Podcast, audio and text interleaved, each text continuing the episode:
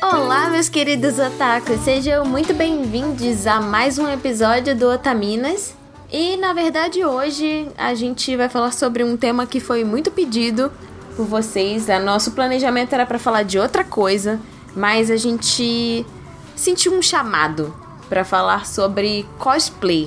E na verdade, pra gente o objetivo nesse podcast é reunir experiências diferentes sobre o meio cosplay para a gente criar, né, uma rede de apoio a termos boas práticas no nosso meio. Na verdade, a gente quer incentivar tanto, né, o nosso público ouvinte é, quanto outras pessoas, né, que esse esse chamado também atinja outras pessoas, focando nas coisas boas sobre o cosplay. A gente tem histórias de vida aqui muito emocionantes e também alertar sobre as práticas tóxicas, né? E também passar dicas para que as pessoas possam lidar de forma positiva e superar dificuldades e até ganhar uma coragem, né? Para quem sabe você que está escutando a gente não é, se aventure no seu primeiro cosplay. A gente chamou três convidadas, cada uma de um background diferente do meio cosplay, mas que todas, assim como eu e Amor, que estamos aqui, também é, tem um grande, uma grande paixão e um grande fascínio e uma bela história de vida com o cosplay, que é a Kami Júpiter, a Debbie Shilano e a Tanaka Shun-Li. A gente vai contar um pouquinho mais sobre elas e deixar elas falarem também sobre a sua experiência com cosplay depois dos recados.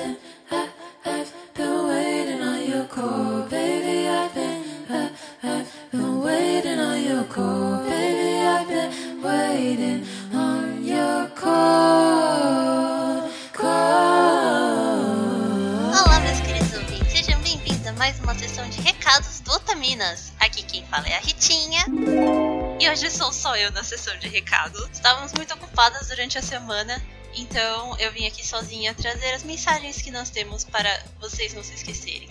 É sempre bom lembrar que o Otaminas não fica só aqui. Você também pode ouvir o Anime Crazes, que é o nosso podcast irmão, e é só acessar o arroba Anime Crazes em todos os agregadores de podcast e redes sociais. Várias otaminas já participaram de episódios lá, a Tati é da equipe fixa e sempre que dá tem Otamina gravando, tá? E além disso, os meninos do Anime também estão com o ponto de retorno, que é voltado para jogos, principalmente Final Fantasy, né? É um meio de falar de Final Fantasy. Eu vou fazer o jabá aqui também porque eu não aguento mais, eu estou viciada nesse jogo. Venham jogar Final Fantasy com a gente, por favor. Se você gosta e você quiser ajudar na produção do Otaminas, nós temos também campanhas de financiamento contínuo no PicPay e no Apoia-se.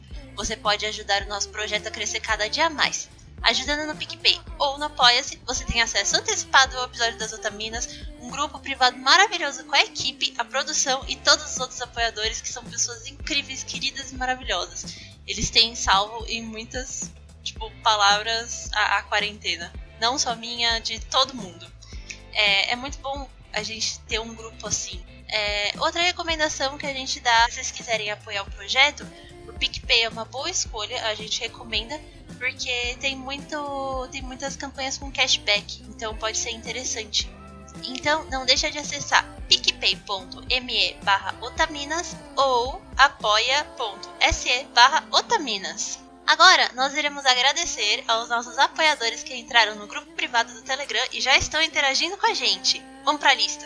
Adélia Metz, Alexandre Nunes, Anderson Conrado, Anderson Corte, André Luiz, André Luiz Alves, Ana Flávia Ratano, Augusto Castanheira, Bárbara Rosa, Beto, Bruno Teixeira, Canal Dicas de Cosmaker, Di para Campos, Diego Alves Lima, Edith Garcia, Elizabeth Aguiar, Érica Urakawa, Fausto Felipe, Felipe Peixinho, Felipe Pinheiro, Fernanda Marques, Gabriel Avelar, Gabriel Cerro, Gabriela de Saboia, Gerson Kainan, Heloísa Canali, Jean Badi, José José, José Veríssimo, Júlio Godóis, Laura Melo, Leonardo Lacê, Luan Dias, Luan Luiz, Luan Sauer, Lucas, Lucas Kevin, Lúcia Lemos, Ludmila Nazaré, Luiz Fonseca, Márcio, Maria Luísa Moita, Mariana Souza, Mariane Moraes, Marisa Cantarino, Marli Cantarino, Matheus Lima, Maiara, Miloca, Pablo Jardim, Paloma Lourenço Barreto, Paulo, Pedro Henrique Marques, Rafael Medeiros, Rafaela Cavalcante, Raul Rocha, Richard Kazuo Sirikawa, Roberto Leal, Rodrigo Pereira, Thaís Borges, Tainara Kércia, Thiago Maia, Tortelli e William Kurosawa. Muito obrigada a todos vocês pelo apoio. As pessoas desse grupo privado, eles já receberam cash extra antecipadamente e também receberam os otamimos. Nós temos mimos da Dona Dolce, que nós vamos falar mais pra frente sobre eles. Lembrando que o grupo é composto pelos apoiadores que contribuem no valor de a partir de 15 kawaiis. Se interessou? Então, não deixe de participar do nosso grupo privado. É só acessar picpay.me barra otaminas ou apoia.se barra otaminas. Vamos falar agora de coisa boa, vamos falar de Dona Dolce. Durante 2020 inteiro, o Otaminas terá uma parceria com a Dona Dolce. A Dona Dolce, para quem não sabe, é uma marca criada por duas amigas que resolveram unir a sua criatividade e a paixão por papelaria para criar algo único, que pudesse encantar a vida de pessoas e ajudá-las a se organizar. Então, desde 2010, já faz 10 anos, elas desenvolveram produtos fofos com funcionalidade, desde os mais variados tipos de planners até cadernos e scrapbooks. Através da internet, além de levar tudo para o Brasil inteiro, elas encontraram uma forma de compartilhar dicas de organização e criar uma comunidade hashtag time Dona Dolce para falar sobre tudo que envolve o universo apaixonante da papelaria. Eu sou suspeita porque eu sou viciada em papelaria, eu tenho produto delas e eu amo de paixão. E para o Otaminas, para os nossos queridos apoiadores, elas criaram um planner otaku maravilhoso, em que recebemos folhas temáticas de vários animes e áreas de planejamento de anime, de mangá, de dorama, de cosplay, de games, tudo que os nossos apoiadores para se organizarem ainda mais nas otaquices. Ah, meu Deus, e são muito lindas as folhas. Então, sigam elas nas redes sociais, é arroba. Agora, falando da caixa postal, se quiser mandar mimos, cartinhas, desenho, cereal. Tem, a gente tem uma caixa postal. Mas, como todos já sabem, devido à situação de pandemia, nós não iremos informar o número dela. Preferimos que você fique em casa. Então, se tem alguma coisa que você quer mandar pra gente, seja uma carta, tira foto, manda pra gente por e-mail, manda, manda foto por e-mail, porque é importante você se cuidar e você ficar em casa. E falando nos e-mails já, se você quiser mandar um e-mail sobre o tema do programa para ser lido, é só enviar para podcast@otaminas.com.br. Se você quiser que ele seja lido, por favor, deixa claro já no assunto para nós já conseguirmos organizar e, e ler este e-mail para você na próxima sessão de recados. E nesses recados, nós não temos e-mails. Mas tudo bem, porque terão mais. Então, por favor, sigam a gente nas redes sociais. Twitter, Facebook, Instagram, é só dar o arrobinha Otaminas. Então, é isso aí. Bora pro cast? A gente se vê lá. Beijinho!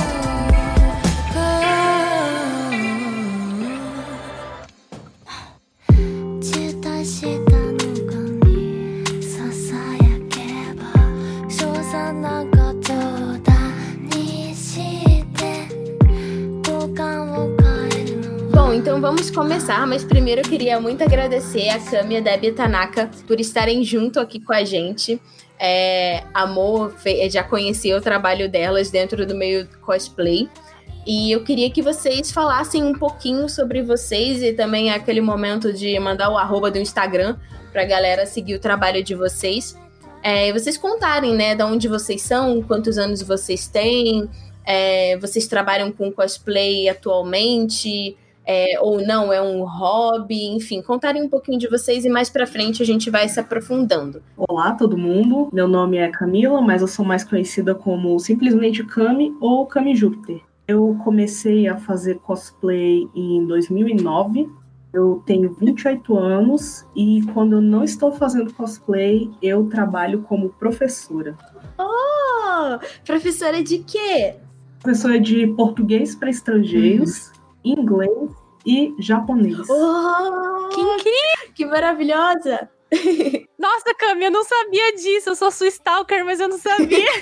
É que eu sou, eu sou formada em letras japonês. Ai, que incrível! Parabéns, que legal! Obrigada. E eu sou japonesa e não sei falar japonês, então já vou pegar o contato. Eu também não. Então, é, o meu nome é Débora, mas as pessoas chamam de Deb, né? Eu tenho. Eu sou do Rio de Janeiro, tenho 34 anos. Eu faço cosplay. Meu primeiro cosplay foi em 2004. Eu trabalho como costureira. Olá, galera da Otaminas. Meu nome é Tanaka. Eu trabalho com cosplay exatamente. ia fazer oito anos esse ano, né? Mas enfim. É, eu trabalho também como ah, organizadora de eventos. E a minha profissão, né, no papel atual, seria segurança. Nada a ver uma coisa com a outra, mas então. É, eu tenho. Vou fazer 32 anos este ano, né? E eu gosto muito de trabalhar com relação a, a cosplay eventos, porque é uma área que eu gosto muito, né? Vou fazer a faculdade de marketing futuramente, eu ia começar esse ano, mas enfim. é, ano que vem eu começo essa faculdade de marketing. Eu gosto muito, né? E eu gostaria também de trabalhar com o YouTube futuramente, né? Então é isso, galera. Eu sou essa pessoa aí. Bom, você quer falar um pouquinho de você? Porque assim, você Mo, a gente já sabe, mas você Mo cosplayer, porque esse é o, é, é o espaço, né? É doido, porque a gente nunca falou disso no Otaminas, né? Então. E, e eu também não. É aquilo, cosplayer faz as coisas, mas acaba não falando tanto da própria história também, né? E eu acho importante a gente saber, né, essa, essa história. É, eu sou a Mo. É, vocês já me conhecem, eu sou sempre aqui no Otaminas. Ah, eu sou formada atriz e é recentemente radialista. Faço cosplay desde 2009 também, que nem a Kami. Tenho 27 anos, faço 28 esse ano também. E. E é isso. E você é apresentadora do. do Eu do- apresento o Bunka Pop. é. Uma coisa que, que os convidados esqueceram de mencionar é sobre a página Cosplay Coisa Séria, né? Porque foi a partir desse trabalho que a Amor fez esse link de chamar as nossas convidadas. Então, quem, quem quiser falar um pouquinho sobre a página antes da gente engatar no assunto, fica à vontade. Eu falo, é minha empresa. É, meu nome é Tanaka, eu trabalho na Cosplay Coisa Séria, é uma empresa de organização e divulgação de eventos. É, atualmente a gente trabalha já há uns seis anos, né? A gente está no mercado há seis anos. E a gente organiza é, especificamente o Nerdcom aqui de São Uhum. Paulo. Então a gente faz a parte da divulgação do Nerdcom e dos outros eventos também, estilo Japan Matsuri, com relação à divulgação. Ah, nós trabalhamos desde 2014 também divulgando os cosplayers, ajudando os cosplayers na divulgação e também é, na exposição de fotos e vídeos. Né? A gente está fazendo esse trabalho com amor, né? A gente não cobra de nenhum cosplayer a divulgação, a gente faz isso para ajudar mesmo pelo amor ao cosplay. E é isso. É, eu lembro quando, quando eu descobri sobre a página do Cosplay Coisa Séria, por conta daquela aquela novela que acho que vai até ser reprisada agora, A Força do Querer, em que teve um personagem que o menino fazia cosplay de Goku, né? E, Não. e aí, inicialmente, tipo, houveram várias críticas e tudo mais, mas ele se mostrou bem interessado, né, em, em tentar, tipo, entender o que que era o cosplay. Depois eu, eu li algumas reportagens, não sei se foi exatamente isso que aconteceu, né, mas, mas que é muito importante, assim, porque a comunidade cosplay é, lutou e luta há muitos anos é, pelo respeito, né, porque pessoas de fora acabam não entendendo que para muitas pessoas é hobby, para outras pessoas é profissão, mas que merece, cosplay, é, merece respeito e que cosplay não é coisa de maluco. É, o que é uma coisa meio doida, porque eu sempre pensava isso. Eu também sou do, do Rio, moro aqui em São Paulo, né? E quando eu comecei a me vestir de cosplay, a minha mãe me levava para os eventos. Mas depois passou um tempo e eu comecei a ir pegando transporte público, metrô e tudo mais. E as pessoas te olham no metrô como se você fosse um ET, né? Porque ah, aquela menina ali de cosplay com peruca, lente, o que tá acontecendo? nem sabiam o que era, né? Aham. Mas é muito doido esse tipo, esse julgamento. Claro que é, é assim, às vezes no dia a dia, né, você não tá preparado. Assim, o carnaval você tá preparado pra ver pessoas, né, na rua é, de todos os jeitos possíveis. Mas assim, o Brasil que tem uma cultura tão forte em relação a se fantasiar de certa forma, que não é comparável ao cosplay mas tem suas semelhanças, é muito doido, né? Como ainda existe um estigma, assim, né? Agora com os eventos uhum. geek, porque assim, antigamente você gostar desse tipo de coisa, de anime, mangá, quadrinho, é, era coisa de nerd, né? As pessoas eram mais excluídas, é, se sentiam mais sozinhas. E foram com esses filmes de, de super-herói e tudo mais, as pessoas foram é, vendo o lado lucrativo, né, desse mercado e Comic Con e tudo mais. Então, assim, foi virando meio que um negócio absurdo. E hoje em dia a gente tem meio que um mercado geek gamer, assim, de eventos super lucrativos. E o cosplay é um ponto principal, assim. Tipo, esses eventos sem os cosplayers, sejam para ativações, né, oficiais de marcas, que felizmente tem acontecido mais, né? Ou mesmo pela simples curtição de ir lá e você ser o seu personagem favorito do momento, eu acho que mudou bastante, né? O que, que vocês acham, meninas? O antes e o depois? Uh, no começo, há uns quatro anos atrás, as empresas me, me procuravam e por conta do nome, né? Uh, eu vou cursar marketing e eu fiz uma escolha muito boa, né? Uhum. Uh, eles me procuraram pelo nome cosplay é coisa séria. E, e eh, eles sempre me procuram e fazem a mesma pergunta. Uh, esse nome cosplay é coisa séria é séria mesmo? Então eu fico bem sem graça na hora de responder. Mas eu já tenho uma, um texto pronto, uhum. né? Porque da primeira vez eu meio que gaguejei e agora eu já tenho um texto pronto. Eu falei, sim, é coisa séria e coisa cara também, tá? A contratação, aí eu já falo a contratação, como funciona, é, quantos cosplayers o cliente quer e tudo mais. E eles vão vendo que é coisa séria mesmo, não, não é uma coisa, é, não é uma bobagem, né? E eles falam também, mas você é, organiza eventos? É, no começo, não, né? Há uns seis anos eu comecei a organizar, né? E eles falam assim, mas vocês organizam? Como é que funciona? Vocês organizam fantasiados? Como é que funciona? Aí eu tenho que explicar direitinho o que é cosplay, lá, lá, lá. Aí o cliente começa a entender que cosplay uh, se tornou business. Sim. Cosplay hoje em dia é rentável. Uhum. Então eles começam a entender isso e olham uh, o valor do cachê da, da, da, da, contratação do cosplayer ou da empresa de organização de eventos e já encaram com outros olhos. Porque antes, é, antes da novela até, né? Depois a novela começou a ser moda, ser geek, ser gamer, ser, é. ser nerd, né? Ser cosplayer também começou a virar moda. Antes na novela, eles faziam até essa pergunta. Depois dessa novela, essa pergunta começou a ser menos procurada por mim. É, é eles começaram a não perguntar tanto porque já sabiam, já tinham conhecimento com relação a essa área. Então eu comecei a ter um pouco mais de liberdade na hora de falar com os clientes. Hoje em dia, é, eu posso agradecer aos cosplayers, eu também sou cosplayer, claro, mas eu posso agradecer ao cosplayer também pelo profissionalismo deles. Então, é, é, essa nomenclatura cosplay coisa séria se tornou séria a partir do momento que os cosplayers começaram a mudar a cabeça deles também. É, de tratar o cosplay não só como hobby, mas sim como profissão, né? E não este ano, claro, né? Este ano, meu Deus, mas eu pago minhas contas só com cosplay, só com eventos. Então, para você ver o quanto é sério, né? E eu acho interessante a gente ver o potencial que o hobby, né?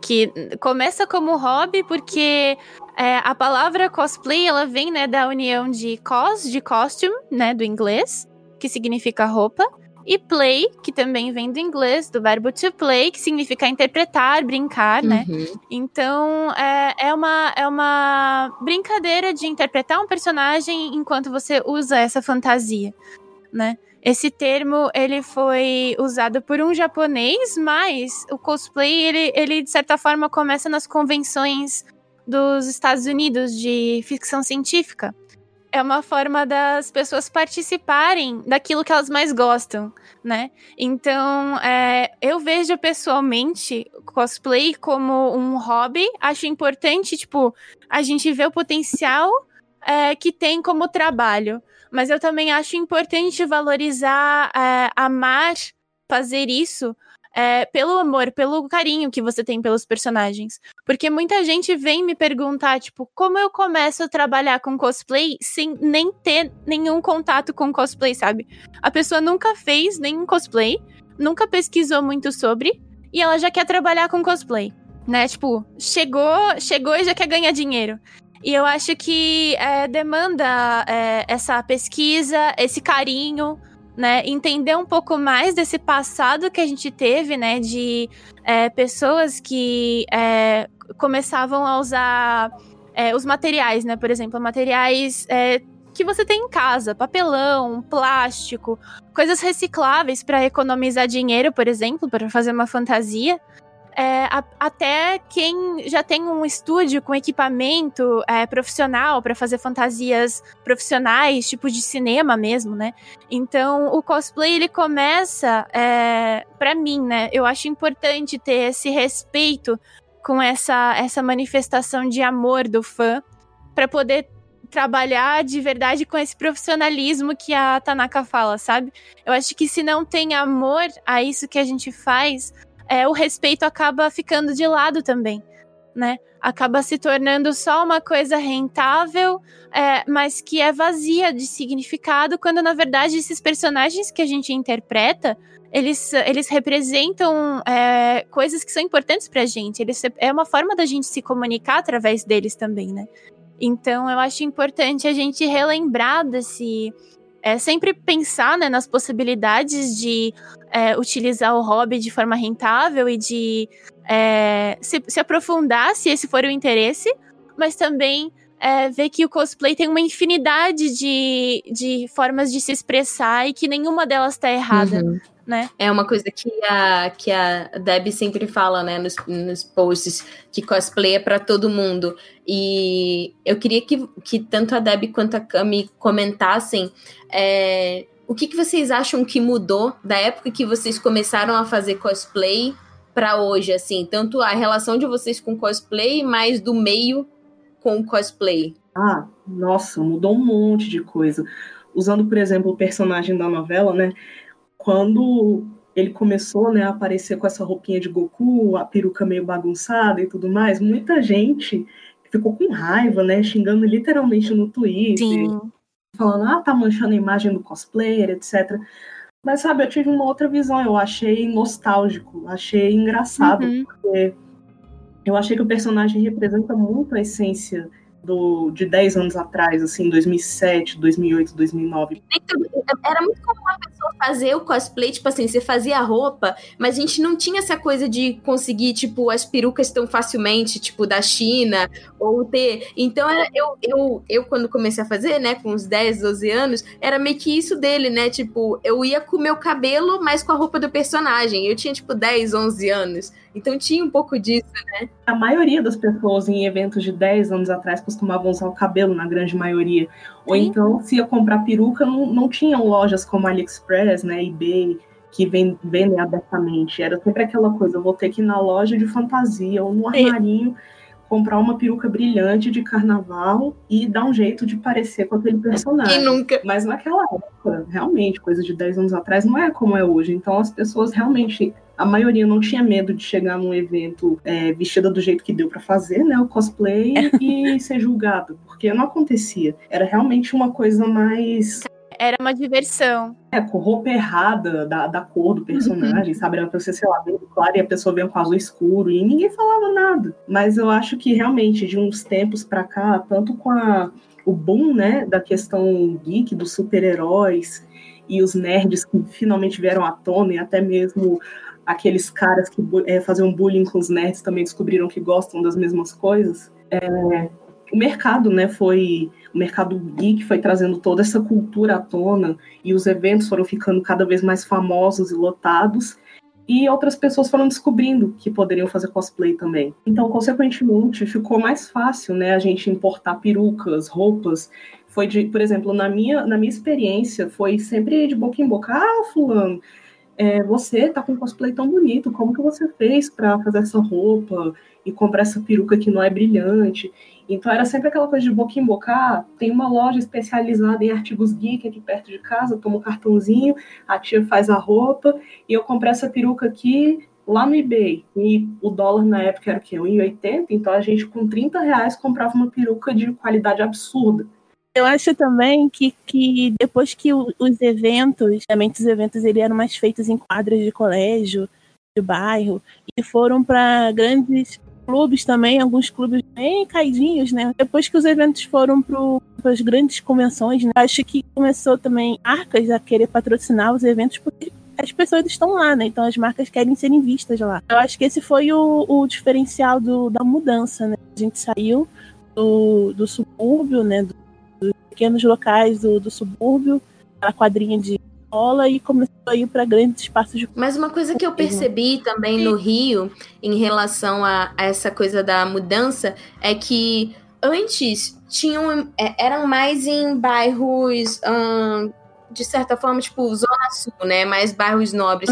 E um ex-namorado meu é, já no, mais recentemente é, trabalhava com é, aquele negócio que você, tipo, brinca de, de lutinha medieval, mas, mas que é sério. Eu esqueci o nome. E aí, é, ele ia, tipo, em vários lugares que eu falava, tipo, pô, que bom que tá tendo, tipo, por exemplo, em Bangu, é, em outros lugares que, assim, que na minha época, tipo, não tinham eventos pra lá, sabe? E agora, tipo, a criançada que tá mais antenada em internet, em games e tudo mais, tipo, tá querendo esse tipo de de programa. Então, isso é muito legal também, essa democratização de terem eventos para todos os perfis em vários lugares do Brasil, né?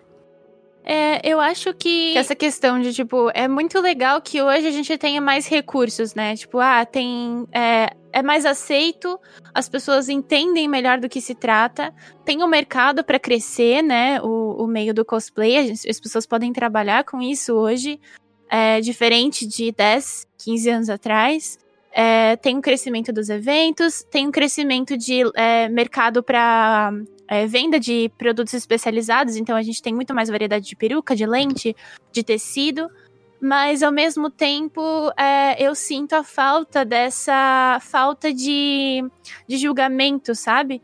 De a pessoa fazer com lixo, literalmente, a roupinha dela só por diversão, porque é o que ela tem em casa e não ser julgada, né? Porque eu acho que essa, essa abundância de recursos é, acaba. O padrão ficou muito alto de ser atingido, né? Só uma parcela que tem é, recurso financeiro, né? De conseguir importar Sim. ou ter acesso, realmente consegue reproduzir. E o resto das pessoas que está ali é, ganhando experiência é, se torna meio injusto. É, eu acho que muitas vezes, é, se, se nos eventos a gente tivesse espaços diferentes, por exemplo, se a gente tivesse um espaço de valorização dessa criatividade, né, um concurso específico para quem usa coisas recicláveis, é um concurso só para quem faz coisa recicla com coisa reciclável, um concurso só para quem faz é, a roupa inteira é, com uma tecnologia maior, né, de forma mais profissional,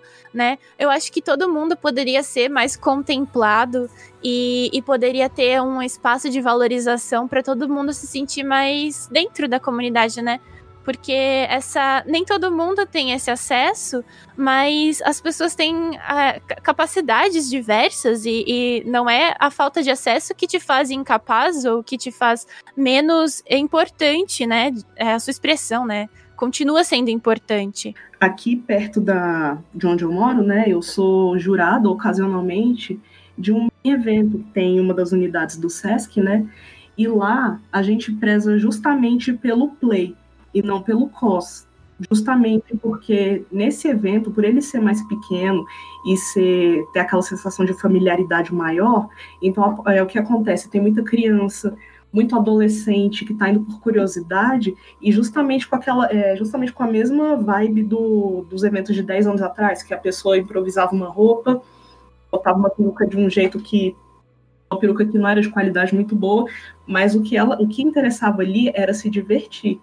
Então, nós sempre fazemos o concurso assim, tipo, observando se a pessoa realmente conhece o personagem que ela tá fazendo, se ela é fiel aos trejeitos, e a roupa é tipo a última coisa que conta, quando ela conta.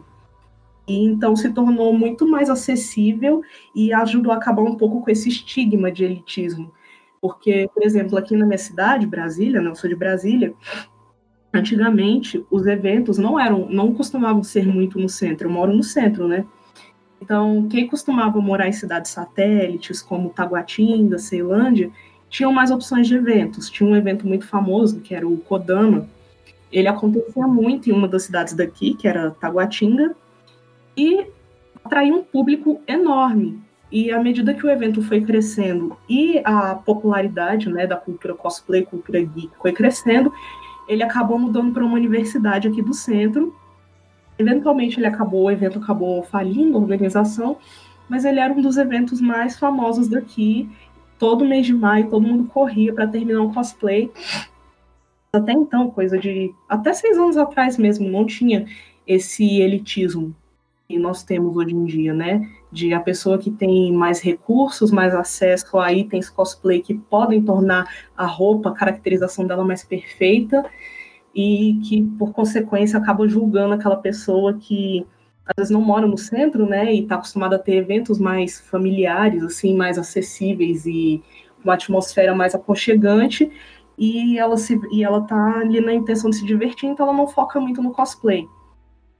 É, e acabou. Aí o problema foi esse, né? Um problema que aconteceu foi dos eventos virem mais para o centro e algumas pessoas que moram mais longe do centro acabam se sentindo meio oprimidas, assim, porque sabem que o cosplay delas não é tão perfeito quanto das pessoas que têm mais recursos, justamente por morarem no centro. Às vezes as pessoas elas têm até tipo um, um talento assim, uma de boa desenvoltura no palco, mas justamente por se sentirem acuadas, né, com vergonha do cosplay delas não estar com a caracterização tão boa, elas acabam não arriscando. E eu acho o play muito mais difícil do que o cos, assim, é, no sentido de, de você se desenvolver. Também acho muito. E hoje em dia é aquela coisa, né? Não ganhou um cosplay de armadura, tá chorando. Então não adianta você é, os concursos são bem complicados. Eu acho que as pessoas têm essa dificuldade de é, as pessoas se comparam muito umas com as outras, né? E é, querendo ou não, a gente tem um padrão estético. É, isso acaba influenciando as pessoas a se acharem, às vezes, é, mais merecedoras ou menos de algo. E então a gente tem questões sociais que influenciam para o hobby ser tóxico em algumas vezes.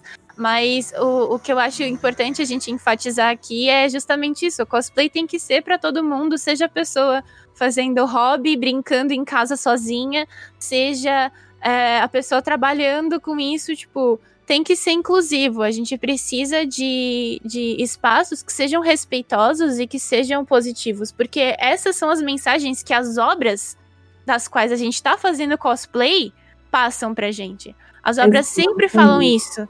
Então, é, você tá dentro dessa comunidade e não agir de acordo com o que essas obras passam é meio hipócrita, né? Totalmente. É aquela coisa, você não precisa ler ou assistir aquela obra prestando atenção para fazer uma análise crítica, uma resenha.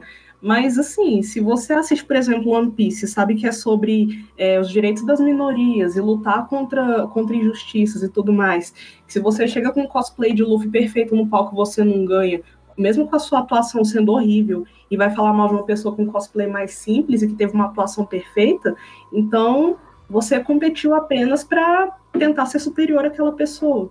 Porque ali é todo mundo igual, todo mundo tem o mesmo hobby. Muitas vezes a pessoa nem vê a dedicação do outro, só vê a própria, né? E às vezes isso que dá o, o, o problema, né? Tipo, eu mereço, mas e o trabalho do outro? Você sabe o trabalho que o outro teve? Não sabe, né? Então, desvalorizar o trabalho do outro também não é bacana a pessoa pode usar uma armadura de papelão, como é muito comum ainda a gente uhum. ver. Sim.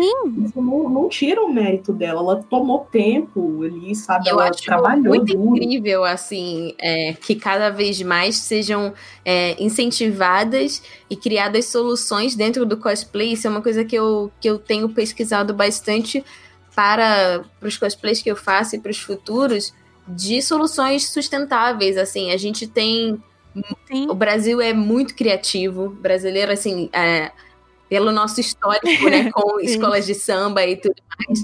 É, a, Gambiarra. Cara, a gente é muito criativo demais, assim. E, e, são coisas que as pessoas às vezes não, não valorizam, mas, cara, se todas as pessoas é, pegassem alguma coisa, reaproveitassem uma embalagem, reaproveitassem ah, alguma coisa minha aqui que quebrou, tipo, não, eu vou guardar. É, lá em casa a gente sempre teve esse. Esse, essa coisa de tipo, não, eu vou guardar isso aqui porque isso aqui vai servir para alguma coisa, né? Então, assim, você incluir isso no cosplay que você tá fazendo, Cara, como é positivo, assim, para o planeta que a gente vive, que não aguenta mais é, suportar a quantidade de plástico e de coisas que a gente não recicla e que vão para os aterros e poluem. A gente está vivendo, tipo, uma crise ambiental fortíssima. Então, assim, se você pode, tipo, pensar na hora de projetar um cosplay, poxa, eu poderia adicionar isso e tudo mais. Cara, várias vezes é um negócio que, tipo, você ia gastar muito tempo fazendo um molde, já tem uma coisa, tipo, pronta que pode ser utilizada, que foi um resto de embalagem, uma tampa de alguma coisa. Então, assim, eu acho isso super louvável e deveria ser mais incentivado. E é mais barato também. E às vezes fica melhor do que com a coisa cara. É em vez de você gastar rios de resina, né? Até aquele sapato velho que você ia jogar fora e você é. olha um pouco melhor para ele. Poxa, essa bota aqui eu posso reaproveitar ela para algum personagem. Eu né? Quanto mais economizar, melhor. É, essa, a gente estava conversando sobre esse lado competitivo, porque assim, quando a gente teve a, né, a primeira vitória do Brasil no WCS, que acho que foi 2006 que foi a, a Mônica Maurício Somenzari, é, meio que o mundo começou a, a olhar assim para o Brasil com, com outros olhos em relação ao cosplay, né? E atualmente o Brasil é tricampeão, né? De. Eu acho que é tetra. Acho que é tre... Já é tetra. É, o é Brasil tetra. tá em segundo lugar no pódio, se eu não me engano. O primeiro tá com a Itália, com quatro ouros e duas pratas, acho. O Brasil tá com quatro ouros é, uma prata e um bronze. E a gente tá em segundo. Então, assim, vocês sentem, tipo, vocês que começaram e, e já, assim, já faz um tempo a fazer cosplay, que teve uma mudança de visão em relação a esse lado competitivo, tipo, uh, de ter perdido a essência porque conforme o Brasil foi ganhando mais títulos e, as, e, foram tendo mais competições internas aqui também, né? A gente teve mais seletivas, enfim, todo ano sempre tem uma dupla para ir competir. Foi criando meio que uma cultura competitiva em relação ao cosplay, de realmente focar no, no resultado e na perfeição e às vezes se perdendo um pouco dessa essência de você fazer com o coração. Claro que não de uma forma é, julgando as pessoas que participam e tudo mais, porque, cara, é preciso muito estômago é, para poder passar por tudo isso, assim. Eu não consigo. Eu tive uma. Minha única experiência me apresentando num palco foi hiper traumática para mim. Eu tinha, tipo, 12, 13 anos. E eu não consigo imaginar como é para os cosplays que focam realmente no competitivo. Mas vocês acham que houve uma mudança? Então, é, eu acho que depois que, que o Brasil ganhou, né, o primeiro WCS, quando teve o primeiro WCS, eu eu me lembro mais ou menos, não foi uma coisa assim que ninguém ninguém botou fé, né, que um concurso novo que fosse levar para o Japão. Eu acho que não teve tanta gente assim do Brasil inteiro que foi participando. Eles ganharam lá fora, e o pessoal aqui, pelo menos que eu vejo aqui do começou a se interessar mais pelas competições. E acabou, assim, fazendo uma divisão no, nos eventos entre as pessoas que iam pela competição e as pessoas que iam pela diversão, né? E acabou que a galera da competição, eles meio que tentavam jogar para debaixo do tapete, eles queriam estar ali pela diversão, né? Então acabou ficando um pouquinho tóxico. Não era importante. O importante era fazer um roteiro legal, levar uma comédia pro palco, fazer a galera rir, aplaudir, gostar, né? Mas não era uma coisa assim por ego nem nada, era só uma coisa que ele gostava muito de fazer. Não só ele, como uhum. outras pessoas também. E acabou que ele foi perdendo esse espaço, não só ele, como outros, né? Porque eventos da Yamato, é só se você chegasse seis da manhã no dia do evento para você ser, o, ser um dos primeiros da fila para conseguir pegar uma vaga de concurso. Porque era ou as pessoas entravam antes, ou as pessoas elas chegavam muito cedo também era aquilo, chegava um e guardava vaga para outro, chegou, chegou um limite em um ano que eu me lembro que faziam é, listas de conforme a pessoa fosse chegando. Então era uma coisa bem. Concorrida mesmo, né? Bem chata, né? Concorrida, era chato. Porque a gente só queria ir lá e participar. Eu não queria sair de casa às 5 horas da manhã para poder chegar lá, para poder ficar na fila. Eu queria chegar num tempo normal, e com o evento abrindo, mas era uma competição bem pesada. Eu não julgo as pessoas que façam isso para competição. Eu até go eu gosto muito de ver, de ver palco, né? Ver os, os concursos, às vezes sai aquele vídeo uma hora de desfile, eu assisto eles inteiros. Eu adoro assistir cosplay. Mas tem que ter o espaço para todos, né? Às vezes a culpa é do evento que não colocava vagas o suficiente, né? Às vezes o palco ficava uma hora vazio e tinha aqueles atrasos todos, aí colocava só cinco, seis pessoas, seis vagas para apresentação. O pessoal tinha que chegar cedo mesmo, né? Porque valia, valia a vaga, né? Só que quem não queria faz, participar pela vaga acabava ficando ficando sem, sem espaço. E né? até é cansativo, né? Tipo, eu acho até meio prejudicial pro próprio cosplayer, porque você tem que chegar super cedo, aí você não consegue. Você já tá ansioso, porque você vai subir no palco. Já tá ansioso, porque provavelmente você passou a noite terminando o seu cosplay, porque a gente faz muito isso. Aí você chega no evento virado, sem comer direito, chega super cedo, nervoso. Então, assim, é, acho importante que, que a gente possa pensar sobre isso, né? Se não quer concorrer a uma vaga, ou se você nem quer um prêmio, só quer apresentar por diversão, pode ter um, uma, uma, uma um momento, né, de apresentação de talentos, por exemplo. A pessoa só quer se divertir, apresentar, não quer ganhar nada com isso. Então eu acho, eu pessoalmente nunca participei de concurso porque eu não queria competir com as pessoas, eu não queria as consequências da competição. Eu não queria que ninguém é, ficasse bravo comigo por eu fazer algo no palco que não tinha nenhuma pretensão de, de ganhar nada.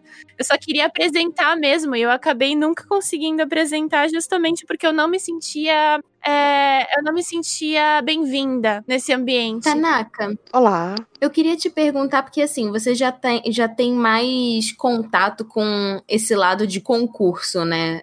Esse lado mais competitivo. Sim. Qual que é a sua visão a respeito a respeito disso? Você acha que, que as coisas mudaram, que tem mais espaço para corpos diferentes, para propostas diferentes? Você sente que isso está mudando? Olha, a minha parte de concurso não é muito como participação, né? Eu mesma ir lá e, e participar tal. E eu não sou muito competitiva, né? Mas eu organizo concursos cosplay, né? Uh, nas minhas organizações, uh, eu trabalhei poucas vezes, poucas vezes como jurada propriamente dita. A minha organização é mais contratar os jurados para a competição.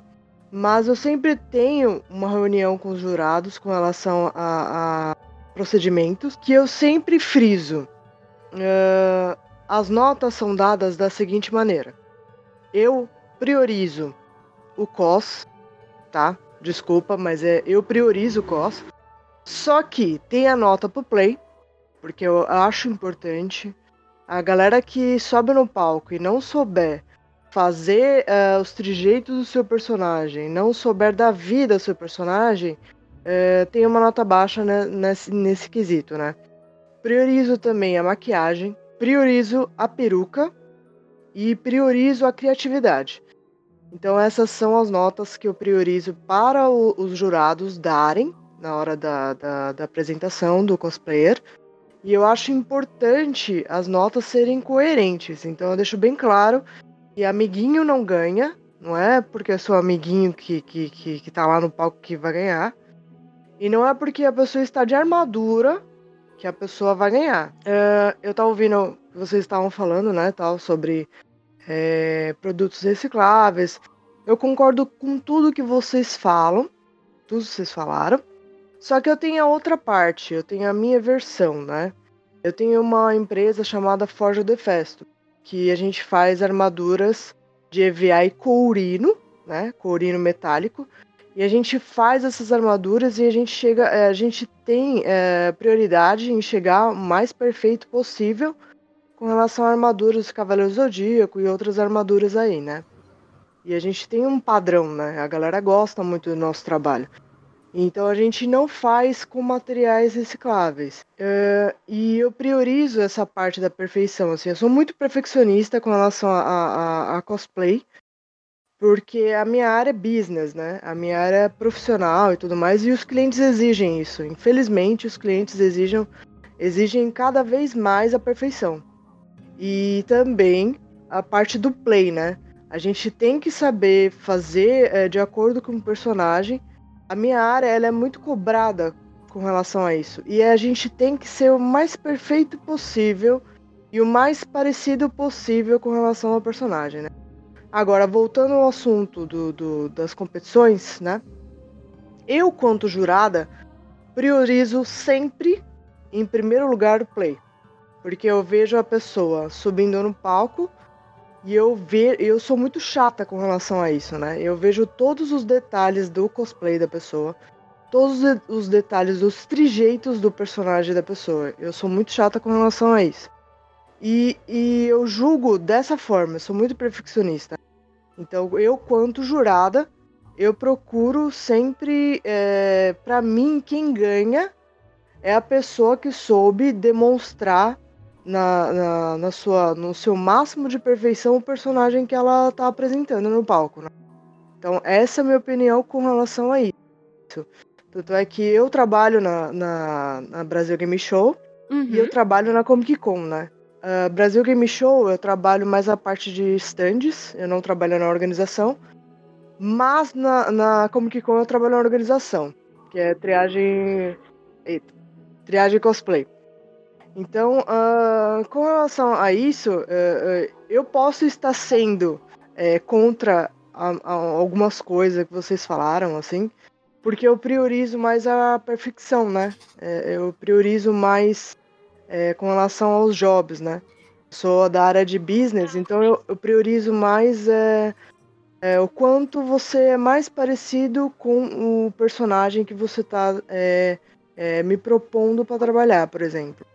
Então, é, eu sou de uma área é, não tóxica, né? Não, não, é mais a parte tóxica. A minha área é mais profissional, né? Uhum. Agora, com relação à, à, competição, na minha parte, na, na, minha parte pessoal, eu não vou competir de jeito algum é, com os outros cosplayers, né? Uma que eu não sou competitiva e outra que eu não, eu não subo no palco levando a sério eu subo no palco pra me divertir e para fazer amizade com a galera que tá na fila do palco, assim. eu sempre fui assim. A Mo já me viu competindo, eu sou uma boba alegre, fico conversando com a galera, tá? Eu quando chega minha vez, ai, minha vez? Tá bom então, vou desfilar. eu sou bem besta, assim, sabe? Mas eu acho que agora tem algumas categorias que em, algum, em alguns eventos é, eu tenho visto algumas categorias que, assim, que focam mais na paródia, sabe? Que dão outras. Outras oportunidades né, e possibilidades para as pessoas é, entrarem dentro do personagem.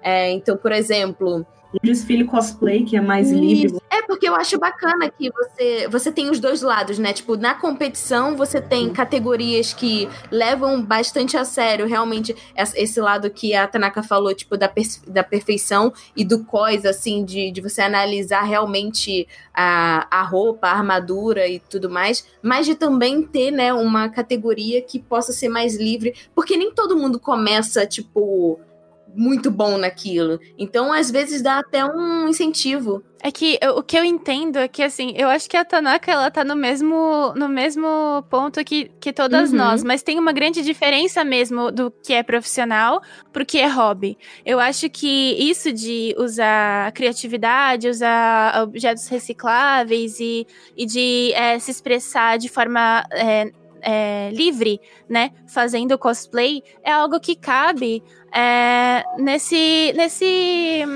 nessa caixinha do hobby, por exemplo. Você Sim. faz para se divertir, você faz para brincar, isso é ótimo. É, eu acho que os eventos, em geral, é, o, que, o que eu sinto que falta é um espaço para que essas pessoas sejam, é, sejam acolhidas também, sabe? Porque a gente tem esse, esse é, esse padrão, por exemplo. É, quando a gente é, fala de business, né, de trabalhar com cosplay, geralmente a gente procura, é, assim, né, eu, eu, eu, vejo, porque eu acabo, eu acabo tendo contato também, já cheguei a trabalhar algumas vezes com organização de, de evento, assim, e eu vejo que as empresas procuram pessoas que são basicamente sósias dos personagens, porque elas querem Sim. que as pessoas inter- interajam é, de alguma forma e as pessoas vão querer interagir quando forem pessoas que são parecidas fisicamente, não só a roupa, Uhum. né? Mas parecidas fisicamente com os personagens. Então, é, exige- existe essa exigência no mercado. É, essa exigência só vai ser mais inclusiva com outros corpos quando a gente tiver é, personagens que são mais inclusivos, quando a gente tiver histórias sobre pessoas que não são pessoas dentro do padrão de beleza, né? Mas dentro dos eventos em concursos, por exemplo, é, eu até eu até fico, eu já, eu já fui jurada algumas vezes de alguns concursos, vários concursos diferentes, e eu também sou muito chata. É, eu não me pego tanto no pé de material que a pessoa esteja usando. Eu acho que o material é a última coisa que eu, eu, fa eu uso pra pensar. Porque a pessoa, é, muitas vezes, ela tem a grana para aquele material, mas ela fez uma puta execução massa com aquele material. Então, o que dependia dela, ela fez o máximo que ela podia, sabe? É, não é, não é o, o- o tanto de dinheiro que a pessoa tem que vai fazer diferença é, na execução daquilo, né? Então, em concursos, o que eu sinto falta é que a gente tenha, tipo, ó, esse concurso aqui é, é- é li- nível designer. Que aí a pessoa tem que fazer tudo sozinha, sabe? Ela vai, ela escolhe os tecidos, ela é, faz a modelagem da roupa, ela faz. Que é o que, tipo, teoricamente é, tem que ser no WCS.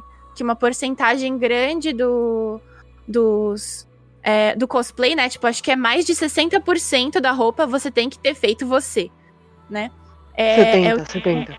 70, isso. 70% da roupa você que tem que ter feito e as outras coisas compradas, enfim, você tem que ter modificado de alguma forma também. É, porque é um concurso de. É, é- é artesanal, né? Essa ideia. Pra ficar mais, de certa forma, igual, né?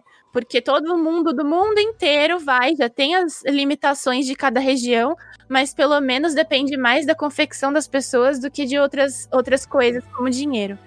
E, mas nos eventos eu sinto falta de, tipo, ter o espaço pra pessoa que não quer competir pra ela apresentar, pra ela se apresentar e se divertir, por exemplo. Porque acaba tendo, né? Se a pessoa só quer apresentar pra se divertir e ela apresenta no concurso regular, ela acaba ganhando. Aí as pessoas às vezes pegam, tipo, a Tanaka que tá de boas, ela ganha o negócio, as pessoas ficam bravas porque ela não tava se importando e ela foi lá e ganhou, sabe? Já aconteceu, já. É, esse evento que eu fui, eu não lembro o nome, é Santana alguma coisa. É, e a galera já me conhece, tal, de evento, de organizar e de ser peão dos eventos pra trabalhar. E eu cheguei lá atrasada. E eu não tava muito montada, né? Só tava com cabelinho e tal. Aí eu fui no banheiro, me arrumei rapidinho e entrei por último na fila. Aí a galera já ficou com cara feia, né? Aí eu fui conversando com a galera na fila tal, não sei o quê. E eu só participo de desfile, eu não gosto de competição é, mais séria, né? Só desfile, tá? E eu, eu chegando lá atrasado, todo mundo já olhou com cara feia. Aí eu comecei a conversar com a galera e tal. Aí subi no palco, fiz uma graça lá, fiz uns golpes lá e dei uma dancinha e saí. Tipo, bem. É, é foda-se. Eu tô aqui, beleza. Aí. é, pode falar palavrão, gente? Pode? Desculpa, eu esqueci de, de perguntar. Pode sim. Enfim. Aí eu fui lá e falei, beleza. Aí eu saí. E, é, inclusive, eu ganhei em segundo lugar. Quando falaram pra mim que eu ganhei em segundo lugar, eu falei, oi? Aí todo mundo, não, André, é você, Tanaka, sobe. Eu, é sério? Aí todo mundo olhando o cara feia pra mim. Eu subi, assim. Aí eu recebi o prêmio e tal. E eu recebi uma crítica, né? De, uma menina. Falei, você chegou atrasado ganhou. Beleza, então, parabéns. Aí eu, tá, é, desculpa. Aí, não, não, eu não tô falando pra te. Eu só tô te zoando. Eu falei, ah, então beleza, desculpa, tá? Eu fiquei mó sem graça. Eu falei, não esperava ganhar. Eu, esperei, eu fui lá pra. Sei lá, pra um biscoito, entendeu? Pra Uhum. falar, oi, gente, tá aqui. eu não fui lá, eu não esperava. É, às vezes eu já subi no palco pra desfile é, duas vezes. Eu tava muito nervosa. Da primeira vez eu fui, eu saí tão rápido do palco que a jurada comentou que era pra gente entrar, ficar um pouquinho ali no meio e depois sair. Mas ela falou de um jeito tão grosseiro que eu não tive mais vontade de subir no palco, sabe? É, ela, é, e assim, ela falou assim: gente, eu já falei várias vezes Aí eu fiquei, poxa, eu tava nervosa. Eu acho que é compreensível, sabe? Uhum. As pessoas estarem nervosas. É um palco. Eu não era atriz na época, e mesmo hoje que eu sou atriz, eu fico nervosa, sabe? Então, eu acho que construir um ambiente nos eventos em que as pessoas se sentem acolhidas, independente de onde elas vêm, né? Então, ter um, um, uma categoria que, é, para cada tipo de, de, de, forma de fazer cosplay, né? É, pode até é, contribuir para a melhora de cada pessoa. Porque às vezes a pessoa começa na categoria que ela usa é, roupas que ela já tem em casa e ela fica, não, eu quero me aprimorar. Aí ela ganha nessa categoria, ela começa a pesquisar mais como deixar cada vez melhor as roupas Uhum. dela. Aí ela vai participar de outras. Ou não, ela só participa para se divertir porque ela quer se expressar daquele jeito. Então, e outras pessoas veem, elas veem que elas podem se expressar também. Então, acho que da mesma forma que hoje a gente tem uma variedade no mercado, é, que tem é, roupas de várias formas já prontas para comprar, tem como fazer em casa, tem como encomendar, tem vários jeitos de fazer. Também deveria ter vários jeitos de você expressar isso, disso ser aceito. É, este ano é, aconteceu o apocalipse, né? Mas enfim, eu organizo o Nerdcon, né? Faz uns bons anos aí, faço um, uns 5 anos, 6 anos. E a gente tem essa prioridade da, da galera se divertir, né? Porque o Nerdcon lá no Sesc Interlagos é gratuito, já começa por aí, que é legal pra caramba, você ir pro evento e não gastar nada, é ótimo, né? E a gente prioriza o play mesmo. É um evento encontro da cosplay coisa séria no, no bagulho, já começa por aí, né? Então, é, eu sempre priorizo a galera, né? Inclusive a Mo ia ser apresentadora, droga, mas enfim. É. É, droga. Enfim. E ah, eu ia formar uma, é, três, quatro tipos de categoria esse ano, né? Droga. É, seria a categoria Kids, Ah. categoria Cosmaker. É, Kids, porque assim, meu, todos os anos tem crianças Pelo lá. amor de E elas não ganham, porque é muita competição, gente. Então seria Kids, Cosmaker, Cospobre e Cospano. Eu ia fazer essas categorias bem zoeiras, O entendeu? que, que seria o cosplay? O Cospano é cosplay de roupa. Cosmaker, né? Cosmaker seria as duas, as duas interatividades, é, pano e armadura. Uhum. Por que, que eu ia fazer isso? Ah, no Nerdcon, ah, no começo da, da minha organização, ia tipo seis gato pingado, entendeu? No ano passado, foi mais de 100 pessoas competindo. Uau. Então, eu, eu, eu comecei a, a entender que a gente tinha que separar as categorias.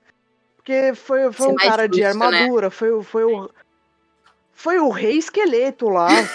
cara, Nossa. dois metros de altura, entendeu? Pô, É, bota a galera foi de armadura dois- contra a galera de armadura, né, pô?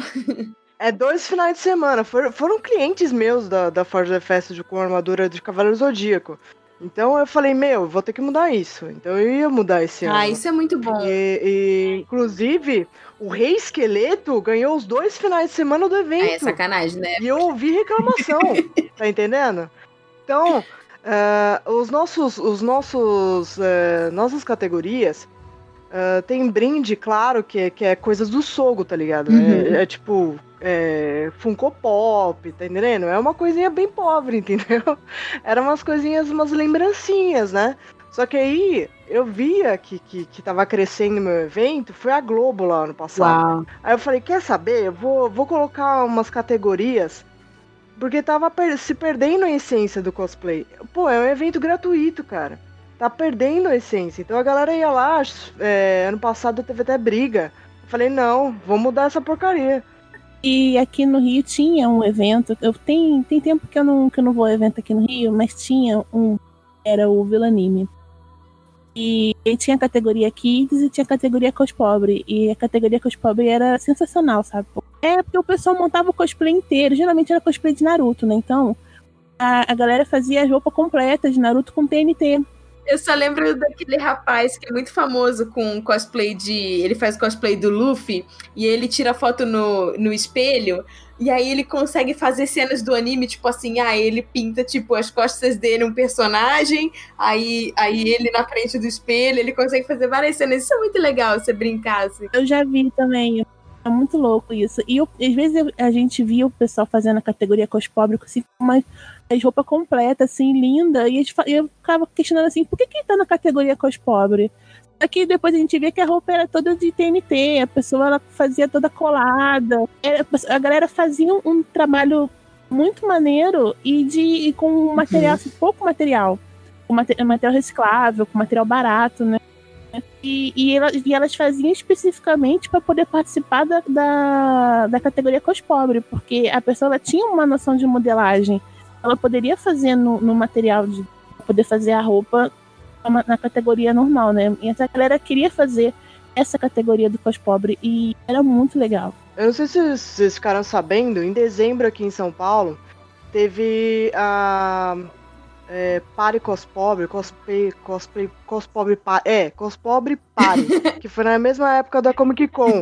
Nossa, foi muito divertido, assim, eu fiquei vendo os stories da galera, foi muito divertido. E foi a menina do Flashdance que ganhou, cara, porque ela colocou as polainas lá e começou a, a dançar lá. E ela encarnou o personagem. Então eu acho, eu acho interessante. Esse evento foi exclusivamente para cos pobre. Então isso foi legal, né? E a galera é, que participou desse evento falou: Desculpa, Tanaka, mas foi melhor que Comic Con, tá? Porque a galera interagiu, todo mundo com os cosplay lá foi um, um, cara de branca, todo pintado de verde. o cara tava, tava reclamando que não tava saindo a tinta, Ai, tá ligado? Deus. E eu fiquei, nossa, que da hora! Eu vou entrar num circuito aqui de perguntas é, para cada uma responder é, a respeito de como que vocês como vocês se relacionam com cosplay.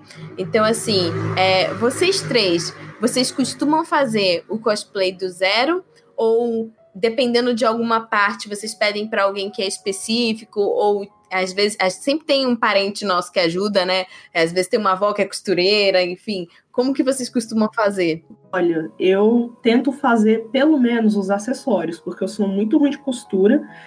Então, assim, se eu não consigo também fazer um acessório, eu peço ajuda para amigos que manjam, né, de props e tudo mais. Aí eles vão me dando umas orientações e eu vou providenciando os materiais de acordo com a minha necessidade. Uhum. Mas roupa, no geral, ou eu compro pronto, dependendo da complexidade, né? Ou então eu mando fazer com uma costureira de confiança, que mora aqui perto de mim. Muito show. Deb costura, né? Eu costuro, eu toda, todas as roupas, tirando meu, os meus dois primeiros cosplays, todos os outros foram eu que costurei. Eu que costurei. Inclusive, o, o primeiro cosplay que eu costurei meu, eu fiz ele todo à mão, ah. com cola quente, antes de aprender a costurar. É, as mangas do vestido elas eram uma calça que eu cortei e costurei no ombro de uma camisa. Então foi uma coisa bem gambiarra mesmo. Mas foi bom que foi dali que eu, eu vi que eu tinha jeito pra coisa e comecei a, a, a costurar. Uhum. E hoje é a profissão, né? É, a parte de peruca, eu gosto de mexer nas minhas perucas, mas quando uma coisa assim muito grande, eu pedi peço pra uma amiga fazer que ela trabalha com isso. É, eu não, eu não recebi nada não dela, sabe? Tá vindo aí a peruca da Rose Quartz, que ela tá montando pra mim. Outra peruca com digital também. Eu geralmente sou eu que mexo. Meia, sapato. Sapato. A única coisa mesmo que eu compro é o sapato.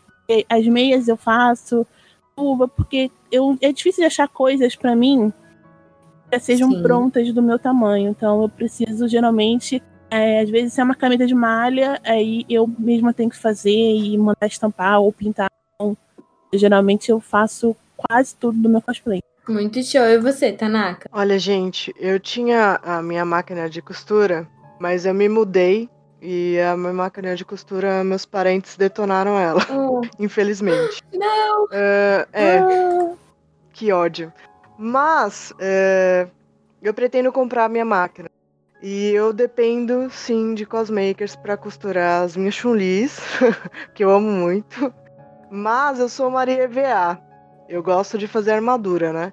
Uhum. E de EVA e Corina é comigo mesmo. Agora, infelizmente, minha máquina já era. que ódio mortal. Mas enfim. Eu gosto muito de costurar, né? Minha mãe era costureira daquelas antigas. Nos tempos antigos não tinha como comprar roupa, né? Uhum. É, elas costuravam, faziam, era cara pra caramba, né? E ela é uma das pessoas que costurava naquela Ai, época. Que sensacional. E ela me ensinou muita coisa. E, inclusive a minha primeira Kitana, meu cospobre de Kitana fui eu. Tá horrível, mas fui eu. mas abre portas, né? Tipo, de um você vai, ah, não, mas no próximo eu vou mexer nisso e tudo mais. Eu acho que é muito divertido também quando, ah, é, você faz. Eu sinto vontade de refazer o meu primeiro cosplay. É, e você comparar, né? Tipo assim, ah, um ano atrás às vezes, tipo, as chun que você faz. É tipo, a primeira chun que eu fiz e a chun que eu faço agora, né? Tipo, o quanto não mudou. Isso é bacana também. De você, tipo. Evolução cosplay é importante. Sim, você. É, é eu acho que é muito melhor você, você tentar ser a melhor versão de você mesma e se comparar com você do que se comparar com os outros, né? Porque não é nada saudável. Você se comparando com você, você consegue saber o que, que você pode melhorar, ou você olhar lá atrás. Eu gosto, eu faço livros tipo do zero, né? E eu tenho um projeto que eu quero engatar em algum momento da minha vida, mas eu acabei de me mudar, então ainda não estou conseguindo fazer, que é criar um projeto de réplicas de livros que aparecem em séries, filmes, animes, enfim. E eu sempre guardo numa caixinha os primeiros que eu comecei a costurar, que são todos tortinhos e tudo mais. Porque, tipo assim, quando eu acho que meu trabalho tá uma bosta, aí eu vou lá, pego a caixinha, abro, tipo, nossa, olha o quanto eu evoluí, né? Tipo, naquela época eu não mexia com metade das técnicas e materiais que eu mexo hoje. Então eu acho isso bacana também. É, e a gente sempre começa de um lugar, né? Eu acho legal lembrar isso. É, o meu primeiro cosplay foi com roupas que eu tinha em casa, Aí, com o tempo, eu fui aprendendo, é, fui pesquisando, vendo tecidos, achei uma costureira. Aí, eu ficava lá do lado dela, observando, falando pra ela como eu queria a minha roupa, porque eu tinha várias referências é, na internet eu queria que ficasse daquele jeito. E aí, eu fui aprendendo, observando. Aí, deu uma hora que eu quis fazer sozinha, porque eu queria fazer do meu jeito e eu queria fazer com materiais específicos. E para economizar, né, da costureira, é, fui aprender para conseguir fazer mais coisas, enfim. Então, a gente vai. É, a gente que gosta muito disso, a gente vai sempre se aprimorando dentro disso. É, e a gente vai aprendendo como pessoa, vai aprendendo como artista, né? Então, aqui é, todo mundo tá há mais de 10 anos nesse, nesse meio e já passou por muita coisa nele, né? Eu sou bebê, tô há 8. Ah, mas. Eu sou oito aninhos. mas é tempo suficiente, tem experiência também, muita história para contar com certeza. Eu sou a neném, a neném uh, elite aqui, droga. Foi mal, gente. E dentro do. Todo mundo. É, é, me deram esse apelido, né? Me deram esse apelido uh, há uns dois anos. A Tanaka Elite. É a Tanaka Elite. Não sei o que. Um cara que, que me odeia, que deu esse apelido e pegou, assim. E eu odeio esse apelido, mas beleza. É que a galera vê a minha profissão como se eu fosse uma pirata mercenária, tá ligado? É, me vê como eu sou mercenária, entendeu? Muita gente admira, mas muita gente julga, né? Fala assim, ah, você só vive por cosplay, lá lá lá, e você só ganha dinheiro, você paga as contas com então você é elite, você é não sei o quê. Sendo que ninguém sabe a minha história por trás, né? Não, e eu acho Se não fosse que... cosplay, eu estaria morta hoje. Literalmente. ninguém vê essa história. As pessoas têm preconceito com, às vezes, o hobby que vira uma profissão também, né? É, tipo, ai, ah, você é, é, não, não percebe que você tá fazendo isso porque você ama justamente, não para se aproveitar da coisa. É, porque tem pessoas pelo que fazem para se aproveitar, amor, né? né? Mas pelo dinheiro, mesmo que você consiga se manter assim hoje, é, é muito difícil. Não é todo mundo que consegue trabalhar Nossa, com cosplay. E o tempo que você né? gasta. Sim, e mesmo quem consegue, não é um trabalho fácil. As pessoas acham que você é só vestir não. uma roupa e, e, e posar na internet, mas, tipo, não. A galera não sabe o trabalho por trás, o quanto, quantas horas eu me dedico e como eu comecei. Eu comecei de baixo, comecei estafizona de evento, entendeu? Eu era peão. E a galera não vê a minha história por trás, né? É, a galera não sabe que eu quase me suicidei antes de conhecer o cosplay. Então a galera me vê de uma forma de como eu sou hoje, né? A Tanaka. Mas ninguém me vê como eu era antes. O que que, o que, que eu passei para isso acontecer, né? Então, quem é meu amigo, quem me conhece, sabe da minha história, nossa, viraram meus melhores amigos e eu ajudo até hoje. Mas ainda tem a galerinha que, que acha que eu sou elite. Infelizmente. Eu acho isso que você disse é muito bonito no sentido de é, como o cosplay é, salva vidas e como esse lado tóxico prejudica, assim, lado tóxico do cosplay prejudica vidas, né? É, acho que todas nós que estamos gravando esse podcast já, já presenciamos ou já sofremos é, algum tipo de segregação no meio cosplay, seja por é, não ter é, o biotipo que as pessoas julgam correto, é, principalmente pessoas que assim estão é, começando, estão fazendo aquilo por hobby, é, não estão fazendo nada para empresa nenhuma, estão apenas, apenas se expressando. É, uma das coisas que me incomoda profundamente é, em relação a cosplayers negros. Eu sempre sigo a galera e compartilho o trabalho das pessoas, porque ainda existe muito preconceito de que ah, você tem que ser igual ao personagem e, na verdade, cosplay é para todo mundo. E eu queria perguntar para vocês é, o que, que ajudou vocês nesse sentido de ganhar força para não desistir? É, porque eu acho que assim, é, o objetivo aqui não é a gente focar nos, nos momentos ruins, porque todas nós somos vitoriosas em relação a isso. O que eu falei em relação ao, ao meu momento traumático me apresentando, eu já falei aqui em um podcast, é, eu era criança, né, tinha 12, 13 anos, sempre fui acima do peso, e quando eu terminei, era uma apresentação que, assim, tipo, naquela época não tinha isso de, assim, 2005, 2004, não tinha isso de, tipo, ah, super concursos, assim. É, lá no Rio era tipo, às vezes eram uns concursos pequenos em, em colégio, e ah, você quer participar? Ah, tem pouca gente aqui que se inscreveu, então eu vou. E eu tava com cosplay de sumo sacerdotisa, que era do Ragnarok na época, o jogo que tava fazendo muito sucesso, e eu não tinha script. É muito bom, né? Eu não tinha script na cabeça, então eu subi no palco e eu reproduzi com um amigo meu é, uma cena que a gente tinha passado no nosso clã e tal. E quando eu saí do palco, eu ficava escutando as pessoas falando, tipo, ah, é... ela é gorda, é... nossa, a roupa mal cabe nela, que não sei o quê. Tipo, fiquei escutando isso. Cara, eu era criança, eu tinha, tipo, 12 anos. Eu lembro que a minha avó me ajudou a fazer esse cosplay. E eu cheguei em casa chorando, pedi para minha mãe pegar o cosplay e mandar para doação. A gente tinha umas roupas que a gente ia mandar é, para um centro que minha mãe é, costumava participar e eu falei para ela pegar o cosplay e, e, se livrar. E eu nunca mais fiz cosplay e eu voltei em 2018, quando eu conheci a Mo e e ela, é, eu contei para ela o que tinha acontecido e tal, e ela começou a me incentivar a voltar. E assim, eu sempre fiz, tipo, sempre costurei, sempre me interessei por por cosplay, ficava vendo a galera nos fóruns fazendo, vendo vídeo, entrando em fórum gringo, aprendendo e nunca fazendo. Então assim, cara, eu passei anos da minha vida sem fazer por conta de um trauma.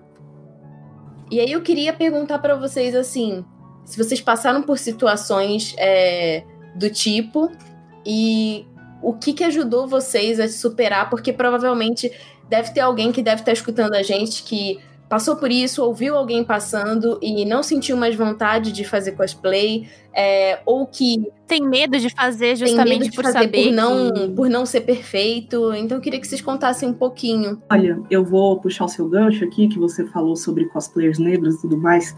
Eu como cosplayer negra, ainda me sinto até privilegiada porque eu não passei por tantas situações desconfortáveis. Mas tem uma frase com, com a qual eu me identifico muito que eu vi dia desses que é assim: ser um cosplayer negro é ter medo de irritar né, na internet por causa do racismo.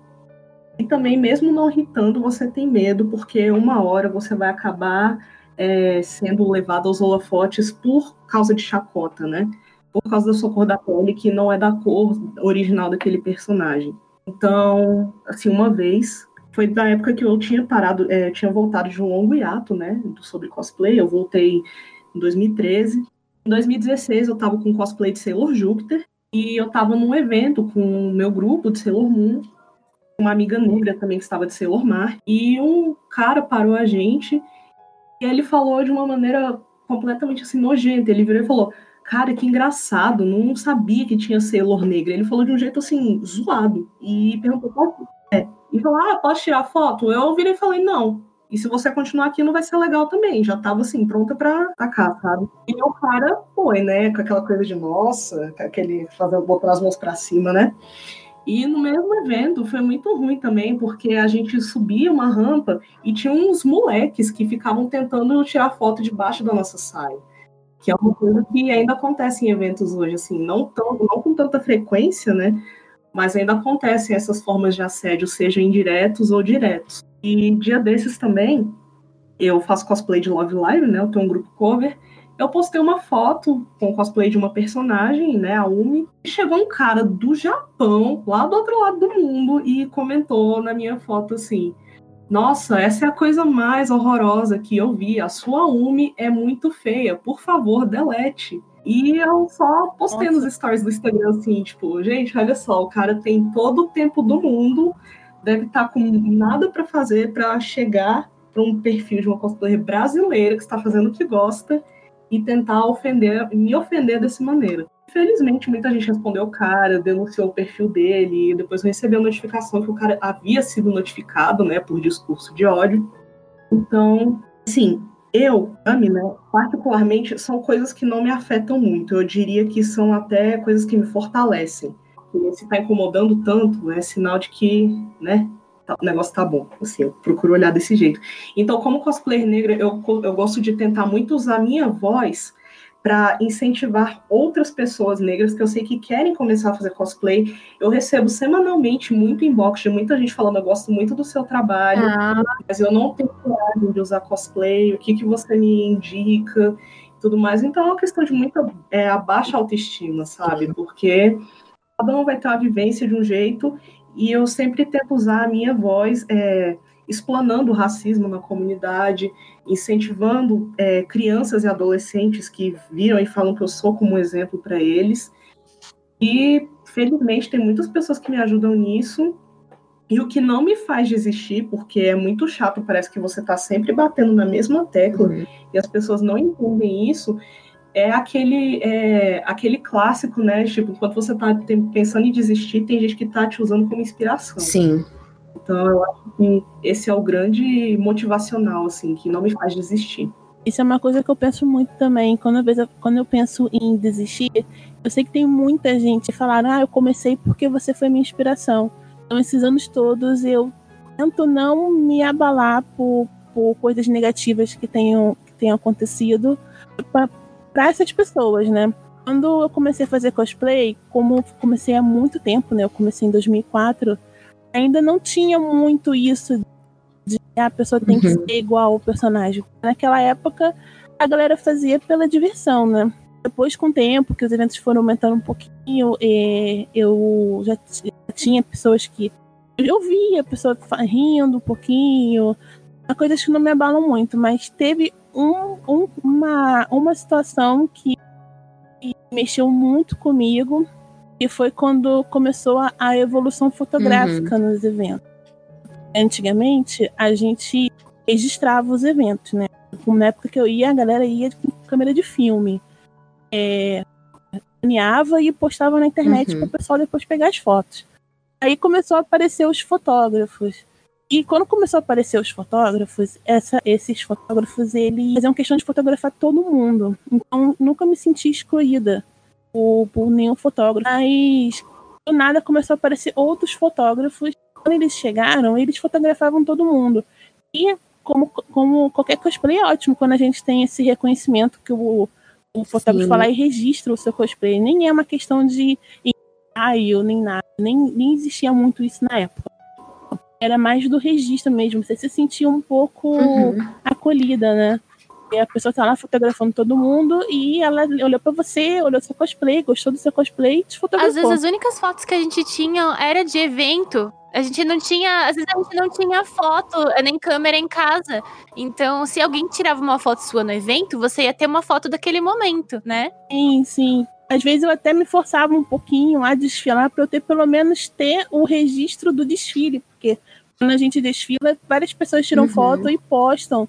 Então, pelo menos uma, uma ou duas fotos eu ia conseguir. E eu, eu, eu hoje, que é meu marido, né? Na época era namorado, antes da gente casar, ele sempre teve um blog que ele registrava os eventos. Então, pelo menos com ele sempre tinha um registro. A gente nunca, depois, quando a gente começou a morar junto, a gente levou assim, um pouco mais a sério, fotografar as pessoas e cobrir os eventos. Só que antes da gente começar a levar a sério, eu passei por um episódio no evento, assim, foram dois eventos, foram uma mudança assim, tipo, radical. Primeiro eu fui num evento onde eu tava com de Casa do Fogo, Hora de Aventura, e foi um cosplay muito bem recebido pessoas gostaram muito. É, todo mundo quis tirar foto, abraçar. Eu recebi muito elogio. Foi, eu gosto muito de fazer cosplay de cartoon, do, porque são personagens que são uhum. muito bem recebidos. E eu fui muito bem fotografada por esses fotógrafos sem ter que pedir nada. A gente geralmente cosplay a gente não pede para tirar o fotógrafo tirar foto. Os fotógrafos às vezes eles falam, ah, eu não tirei foto sua porque você não me pediu. Só que é constrangido, é um pouco, eu sinto Sim. um pouco constrangida pegar um fotógrafo e pedir para ele tirar a foto. Porque ele tá ali, ele tá proposto para aquilo, principalmente quando ele tá quando ele aceitou a ir de graça no evento como imprensa, né? Teve muito isso evento. Os, os fotógrafos faziam um cadastro, então eles não pagavam entrada para poder registrar o evento. Né? Aí, um evento, é, eles todos eles estavam fotografando em todo mundo. E um evento que foi duas semanas depois, eles mudaram completamente. Ele eu, foi um evento que eu tive praticamente zero fotos nesse evento. Eu me lembro que eu saí assim, tipo, muito abalada desse evento. Foi uma situação bem constrangedora. Eu tava eu tava meio que assim esperando. Eram pessoas que veio, falaram comigo, deram um oi, me conheciam. E elas simplesmente naquele dia não me fotografaram e eu fiquei assim pensando, é, por que eles não vão me fotografar? Eles ficaram fotografando outras pessoas, até assim, as pessoas em volta, que era a era, né, que eram os amigos, acharam assim esquisito, né? Até comentaram, ah, vamos tirar foto de outros cosplays, mas eles estavam só focados em alguns cosplays. E, o, foi um, e eles não tiraram. Na verdade, até uma, uma das fotógrafas, ela virou, ela tirou uma foto minha, meio que assim, tipo, de caridade, e é uma foto que nunca foi postada. E aí, nesse dia do evento, foi um dia assim, que me deu um baque, que foi assim, eu pensei, eu não estou inclusa nessa comunidade. Eu fui, eu fui meio que expulsa da comunidade do, do da parte fotográfica, né? E foi quando os fotógrafos eles meio que perceberam que o físico do, da cosplay, né? É, é bom assim é frisar que o da, homens eram também muito excluídos na época do, das fotografias. Enfim, enfim, então, é porque assim, é uma história assim que mexe um pouquinho comigo, sabe? Que uma época assim que, que eu fiquei bem chateada. Eu me senti bem humilhada no dia. E foi um dia que o meu marido virou para mim e falou assim: Eu vou aprender a fotografar pra você nunca mais depender dessas pessoas. Que lindo. Hoje ele ensina fotografia na internet, né? Então ele sabe muito. A gente, com muito sacrifício, compra o equipamento. Ele tem um canal no YouTube é... com 15 mil pessoas. Seguem ele, ele. A gente depois levou o estúdio pro evento. A gente fazia questão de chamar todos os cosplays para irem pro estúdio. Era gratuito, né? A gente praticamente gastava nosso bolso para poder montar o estúdio no evento, porque os eventos não pagavam pra gente, a única coisa que dava era o passe livre e um espaço, um canto, né? Então eu fazia questão de correr o evento a todos os cosplays. Ai, vamos lá tirar foto no nosso estúdio. É de graça. E, a gente, e, era, e, e interessante que tinha cosplays que iam lá pro estúdio e falavam assim. É, ah, eu não sei que pose fazer. As pessoas não estavam nem acostumadas a ter um fotógrafo na frente fotografando elas, porque são pessoas que uhum. faziam cosplays mais simples, ou que estavam começando. Então, era uma coisa assim que eu gostava muito de fazer. E tinha gente que falava assim: você quer mesmo tirar foto do meu cosplay, mas o meu cosplay não tá bom. Eu falei: não, a gente quer tirar foto de todos ah. os cosplays. Foi assim uma, uma coisa assim, levar, mas chegou um ponto que a gente não conseguia mais fazer por, por questões, né? Os eventos não queriam investir nem no translado, sabe? Nem para poder levar o equipamento. E quanto, quanto mais a gente tinha é, equipamentos, né? Porque eram câmeras, uhum. flash, estúdio, tripé. É perigoso a gente Sim, andando de ônibus, a gente já não tinha, não tinha dinheiro assim para poder pegar um táxi, um Uber, então os eventos não queriam pagar essa, nem esse translado, então a gente teve que abandonar hum. o, proje o, projeto.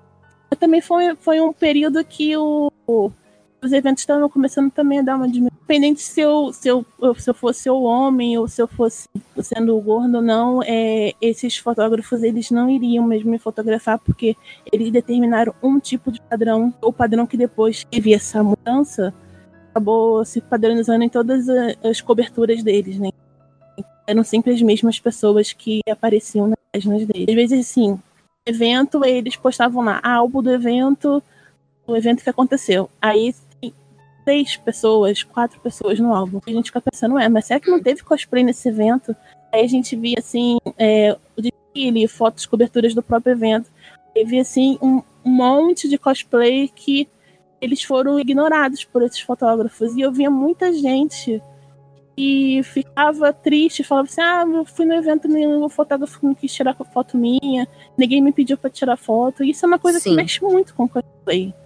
Parece, pode parecer besteira, mas mexe bastante com, com cosplay. E aí tem, você falando sobre essa coisa de fotos também, é, em relação a, a, cosplayers mulheres, é, muitos fotógrafos, geralmente fotógrafos homens, é, quando vão chamar as meninas para tirar foto em evento, não sei o quê, é, e às vezes as meninas são novas, é, mais inocentes assim é, tiram fotos em poses muito sugestivas ou sugerem, né, umas poses muito uhum. desconfortáveis e às vezes a pessoa tipo assim, ah, porque o cara, o cara pediu para tirar foto minha, né, vou, vou ele vou deixar ele me dirigir. É, o meu recado para vocês assim, se você não estiver sentindo a vontade, é, não não se deixe ser fotografada, sabe? Porque eu passei por isso, assim, e é muito ruim. Depois você fica até meio desnorteado, assim, tipo, cara, o que, que aconteceu? Sabe? Eu jamais tiraria uma foto com uma pose assim, tipo, o que, que eu fiz? Você fica se sentindo mal. É, a pessoa acaba induzindo, né? A, acaba tendo essa indução a, a, a, cometer algo, né? Tipo, a fazer algo. E aí depois, se você fala que não foi que não foi bom para você, a pessoa ainda bota a culpa em você. É tipo, é quase um abuso.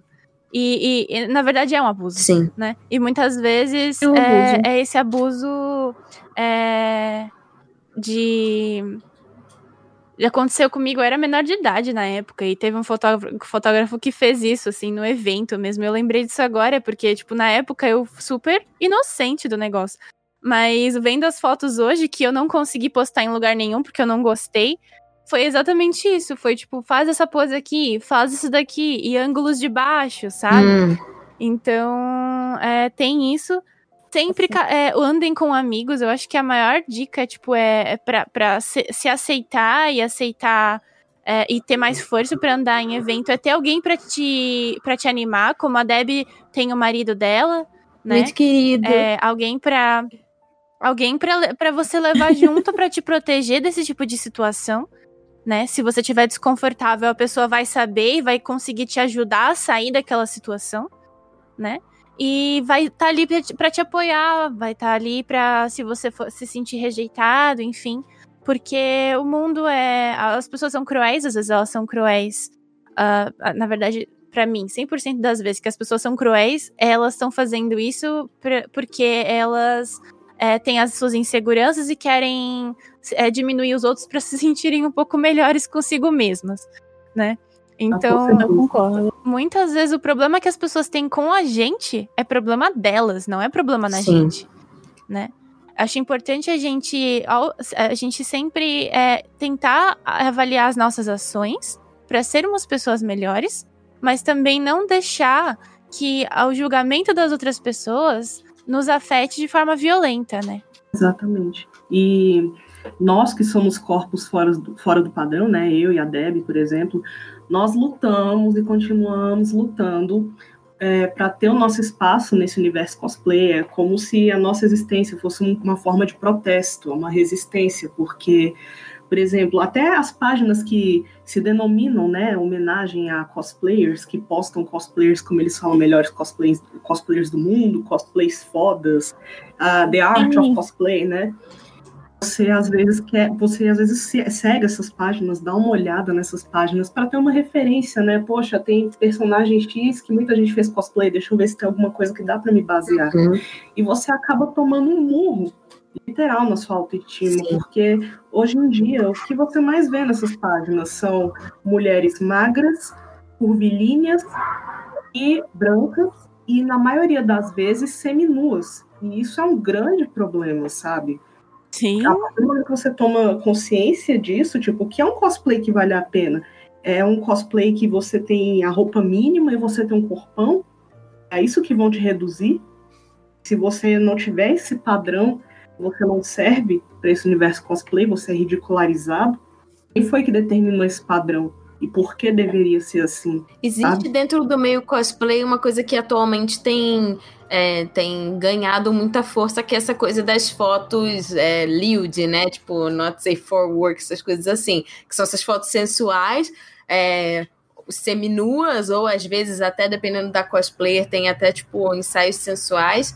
E aí existe uma linha muito tênue é, até que ponto é um empoderamento feminino e uma liberdade feminina e até que ponto você está gerando material pornográfico para os outros e te falando é. que isso é empoderamento feminino, né? Então, tipo, é, é, muito complexo, assim, esse, esse meio, né? Eu ainda acho mais complexo quando são cosplayers que usam personagens que são menor de idade para fazer um ensaio sensual. Sim. Eu acho extremamente problemático. Tudo bem que para algumas cosplayers que trabalham, né, em período integral com cosplay, isso acaba sendo uma maneira de diversificar e aumentar a renda delas.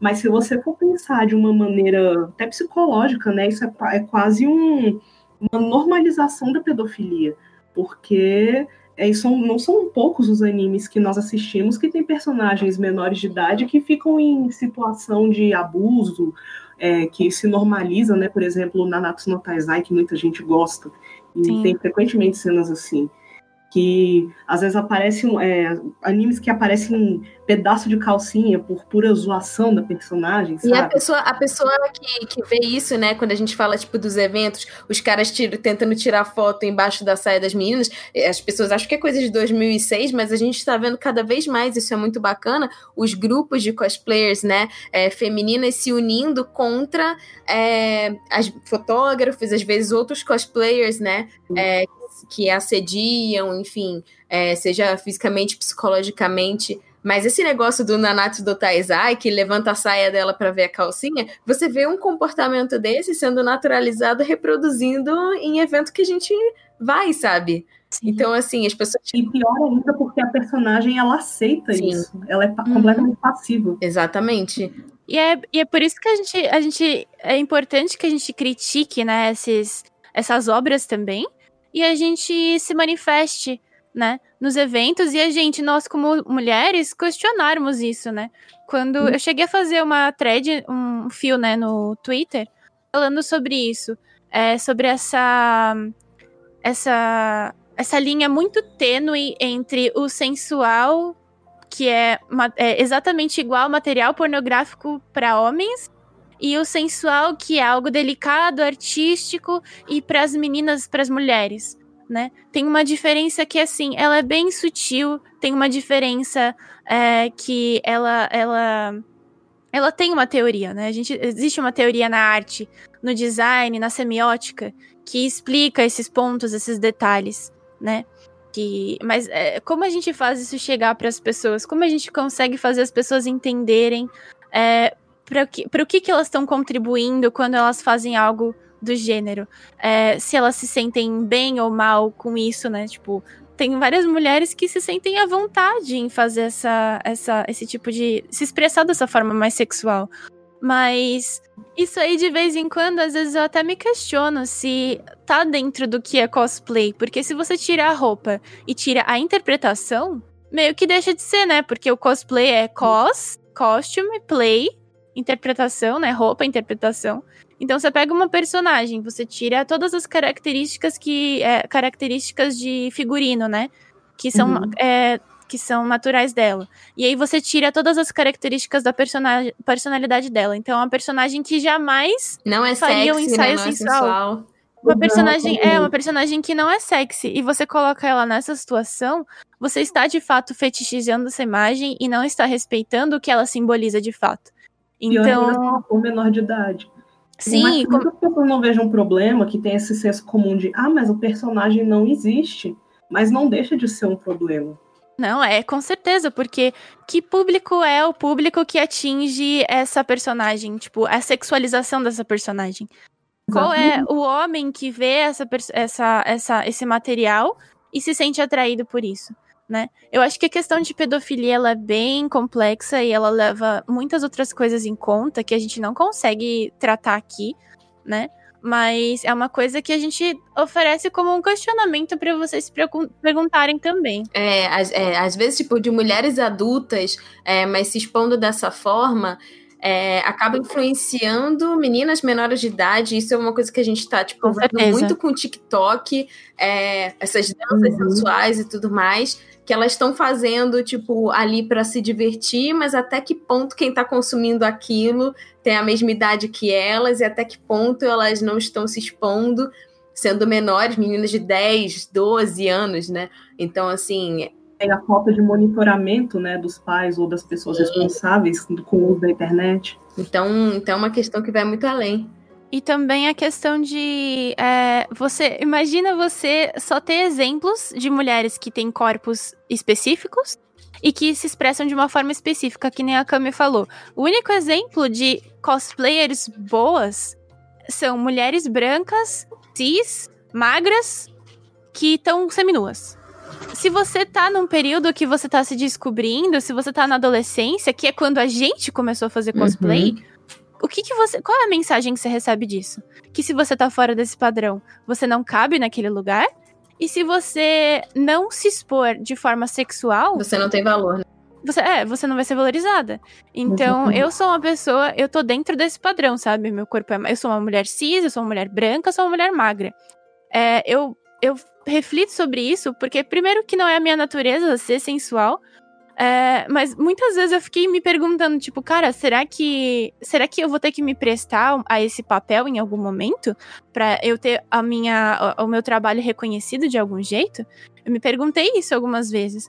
E, e para mim, não me expressar dessa forma, né, é, é uma forma de mostrar para outras pessoas que, independentemente de onde você tá, você não precisa fazer isso para ganhar visibilidade, né? E em respeito uhum. também a outros corpos, porque se uma mulher, só uma mulher branca pode, uma mulher branca magra pode ficar, ser sensual, porque uma mulher é, gorda não pode ser sensual também? Por que, que uma mulher gorda não pode estar nesse lugar, sabe? Se, se uma mulher gorda fizer exatamente a mesma coisa que essa mulher branca nesse site está fazendo, ela vai ser rechaçada. Por quê? Sabe? Então, se não são todas as pessoas que podem, para mim, nenhuma pode, sabe? Então fica, fica esse questionamento de, de, de, do que, que as coisas que a gente faz significam de verdade para a comunidade, né? uhum. né? Não só para a gente. Só lembrando para quem está escutando a gente, né, que isso de forma alguma é, é, um julgamento, né, um body shaming, um slut shaming, porque claro. nós sabemos que tem mulheres que às vezes a, a, renda delas depende disso e cada corpo tem a sua história, né? Mas nós estamos olhando pelo lado crítico, do lado social, né? O que Com ele certeza. representa para a sociedade e as pessoas que querem se ver representadas dentro desse universo. Até porque o problema não é o indivíduo, né? É essa estrutura social toda. Então, se a gente questiona a estrutura, a gente consegue ver o que a gente pode fazer, né? A gente não está criticando indivíduos nem pessoas. A gente está criticando Exatamente. esse hábito, né? Essa, essa, essa regra que está imposta pra gente. Uma última coisa que eu queria comentar antes da gente entrar na, na fase final, em que eu vou pedir dicas de vocês para pessoas que querem começar a fazer cosplay, é também falar sobre essa questão do crossplay, né? Que felizmente a gente tem visto é, isso tem acontecido mais com mulheres, né? De é, meninas fazerem personagens é, masculinos e serem bem aceitas, mas tem um lado é, de meninos fazerem personagens femininas que ainda existe muito preconceito, né? Assim, é, as pessoas. E, e, até mesmo meninos que fazem cosplay, porque a gente tem, é, no Otaminas, a gente também tem muitos meninos que escutam, né? E muitos meninos que querem começar a fazer cosplay e tem esse receio, né? Do tipo, ah, eu quero fazer um cosplay desse personagem aqui, mas parece que, tipo assim, ah, cosplay de só vale assim para homem se for tipo um cara, se for tipo um herói, se for um cara de armadura, se for um militar, se for, se for uma outra coisa aí já meio que ainda mais se for um menino querendo fazer cosplay de uma personagem feminina. A gente recebe muitos e-mails de meninos querendo fazer Isso não tem absolutamente nada a ver com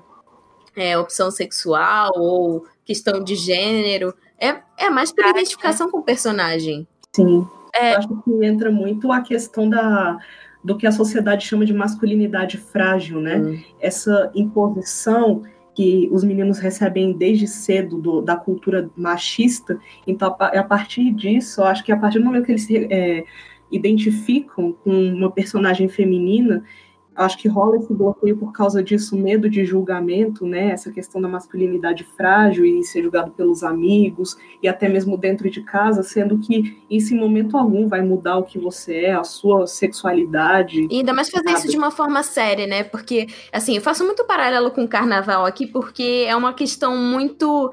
É que tem a ver com o nosso DNA brasileiro, né? E aí, quando você vê, é muito comum você ver no carnaval é, caras é, pra, tipo, de zoeira, se vestindo de mulher, né? No carnaval.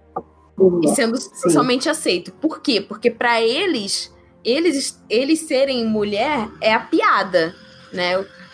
Exatamente. Aga,ra se um cara quer fazer um cosplay de sério, assim, de, de uma personagem feminina, aí para essas pessoas não é aceitável, porque ele não tá levando aquilo como piada, né? Ele tá levando aquilo como uma coisa que, tá, sério, né? que tem a ver com ele. E aí surgem os comentários homofóbicos. Sim. A Sim. zoeira, né? Transfóbicos. E às vezes também, né? transfóbico. É, homofóbico, transfóbico, aí é. se junta acho... uma rede de pessoas, né, de apoio, aí começa o papo de lacração, porque não pode questionar o homem hétero, cis, branco, na sua grande maioria. Aquilo que é produzido para ele não pode sair daquele padrão, que para ele já vira lacração. O, o, fato do crossplay, né, que o, o homem não poder fazer, é, mais ridicularizado de fazer cosplay de mulheres que veio dos eventos mais antigos que, que a galera fazia o cosplay de mulher. Geralmente os caras pegavam a roupa de Sailor da, da namorada e fazia vestia de qualquer jeito, colocava uma peruca de qualquer jeito, sempre com a perna cabeluda, para ficar parecendo ser uma coisa engraçada. Então, acabou que para fazer uma coisa direito, né, no direito assim, fazendo uma coisa bem feita, não investir a roupa de qualquer jeito, sim, botar a roupa na, do tamanho dele, fazer uma coisa bonita, decente, acabou ficando tabu, né? E errado, né? Porque mulheres fazem cosplay de personagens masculinos desde sempre e sempre fizeram para valer mesmo. Né? Um, em pensar em estar fazendo uma coisa de bobeira, né? Então, quando um, um homem fazer um personagem feminino fica um pouco difícil eu já vi muito no. Eu, eu já vi no TikTok alguns homens não, brasileiros, né? Fazem personagens femininas e às vezes eles nem tiram a barba nem nada, mas são roupas bonitas, roupas bem feitas. Eles se maqueiam e colocam uma peruca direita. Eles não estão só vestindo por vestir, eles estão fazendo forma. de uma né? Assim como tudo cosplay é deveria ser assim, né? Deveria ser normalizado. Não é pra. pra o cosplay não é uma piada, né? Dependendo. Se o cosplay deixar claro que ele tá fazendo por, por piada, e tudo bem. Mas não é porque um homem tá vestido de mulher que. Parece que tem sempre esse deboche ao feminino. Isso, sempre um deboche. E o deboche é de deixar claro o sovaco cabeludo, a perna cabeluda, deixar a barba e botar a peruca torta. Eu fazer uma dancinha no palco. Eu, eu vejo de algumas formas isso, porque para mim o crossplay nunca foi uma coisa separada. Para mim, eu me vestir de um personagem masculino era para mim, me vestir de um personagem masculino é, não fazia, não tinha diferença nenhuma de eu me vestir de um personagem feminino. Porque eu, eu pessoalmente nunca enxerguei, nunca fiz essa distinção de gênero, né? Então, é, para mim era natural. Tanto que os meus dois primeiros cosplays que eu fiz juntos foi a Sakura de Tsubasa e o Tamaki de Ouran. É, e eu me sinto muito à vontade nessa, nessa representação masculina, né? Mas a gente também se questiona, tipo, por exemplo, no Japão. A gente tem um histórico no Japão de representação de papéis femininos feitas por homens, que são é, no teatro teatros, né? clássico né? japonês. É, no hum. teatro clássico japonês é, tem essa representação é, que é muito louvável, né? O papel feminino no teatro clássico japonês é o mais difícil, é o que demanda mais trabalho do ator, né? E, e, e nesse teatro só homens faziam, né, todos os papéis. É, no Takarazuka, é, a gente vê mulheres fazendo papéis masculinos e idealizando o que seria essa figura masculina para o imaginário feminino. Então a gente se questiona também é, essa questão da identidade de gênero, como as pessoas veem isso e como no Japão é diferente daqui. Eu acho que lá é muito mais aceito esse crossplay, tanto homens quanto mulheres. Mas aqui no Ocidente, no Brasil, a gente tem realmente essa cultura bem machista mesmo de. É... Eu sinto que aqui uma mulher fazer um, uma. usar uma roupa masculina ou fazer um, um cosplay de um personagem masculino é aceitável porque ela não tá se rebaixando. Quando um homem faz cosplay de uma personagem feminina, ele tá se rebaixando a figura de uma mulher que é inferior ao homem, sabe? E por isso que ele é visado, por isso que ele é, é mal visto, né? E é eu acho importante a gente perceber essas questões históricas para a gente entender melhor como a gente pode lidar com isso. E acho que uma, uma, das, uma solução, né? Acho que vejo muito na internet muitas pessoas conseguindo se expressar através disso de uma forma melhor hoje em dia. Uhum. A gente consegue ver, como a Debbie falou, de dos meninos cada vez investirem na qualidade das roupas e mostrarem que eles levam isso a sério, que eles gostam. É equivalente a drag queen, por exemplo. Sim. Que também uhum. tem um pouco de deboche, drag queen também tem um pouco de deboche e estereótipo. Então, a gente, eu, eu acho importante ver essa imagem da drag queen, apesar da gente ter outra, outro contexto, a imagem da drag queen também é uma imagem de um homem que tá, que tá se expressando como uma mulher e de forma estereotipada, né? Mas é vista de um jeito positivo, porque é divertido, né? É, apesar de estar super bem feito, ainda é algo divertido. E o homem só pode fazer isso para divertir outros e não para se expressar como ele é, né? Uhum, então, é, mesmo tem, tinha um grupo aqui em, de São Paulo que eram os Zero Moons, que eles faziam, todos eles usavam roupas zoadas de Sailor Moon. A primeira vez que eles fizeram, eles fizeram tipo com camiseta com papel colado em cima. E da última vez que eu vi, eles estavam com as roupas super bem costuradas, as perucas tipo de qualidade, né? Eles não chegavam a passar maquiagem, não, não se depilavam nunca, óbvio é, tipo, né, eles mantiveram, né, a, o padrão deles sendo homens com características consideradas masculinas, é, mas melhoraram a qualidade das roupas e eles parecem estar sempre se divertindo interpretando as personagens. E até sendo cômico, eles conseguem colocar é, a característica das personagens na brincadeira. Então, eles colocam personagens, tipo, é, eles, eles não estão depilados e, e, e, a roupa às vezes tá meio bagunçada, mas eles falam como as personagens, tipo, eles colocam. Falam como eles, né? Não de forma estereotipada, mas colocam é, as características psicológicas das personagens. A personagem das personalidades. A, person a personalidade das personagens está ali. Então dá pra gente ver nas nuances, né, dessa interpretação o que, que é chacota, de fato, né, de, de da pessoa realmente desrespeitar o outro e do que que a pessoa, do que que é realmente importante para a pessoa, né? Então olhar com carinho para isso é, é, é, importante e eu acho sempre o cosplay para mim é o lugar onde eu posso encontrar pessoas que gostam do que eu gosto e eu posso fazer amizades e eu posso aprender coisas novas então eu gosto de incentivar a comunidade para continuar sendo esse lugar, né? Para que para outras pessoas ele também seja esse lugar positivo. É, tem muita, tem muita é, diversidade, né? De, de é, isso, é, isso é importante, diversidade de é, origens diferentes. As pessoas vêm de lugares diferentes e têm histórias de vida diferentes. Então, é claro que cada pessoa lida com as coisas de uma forma.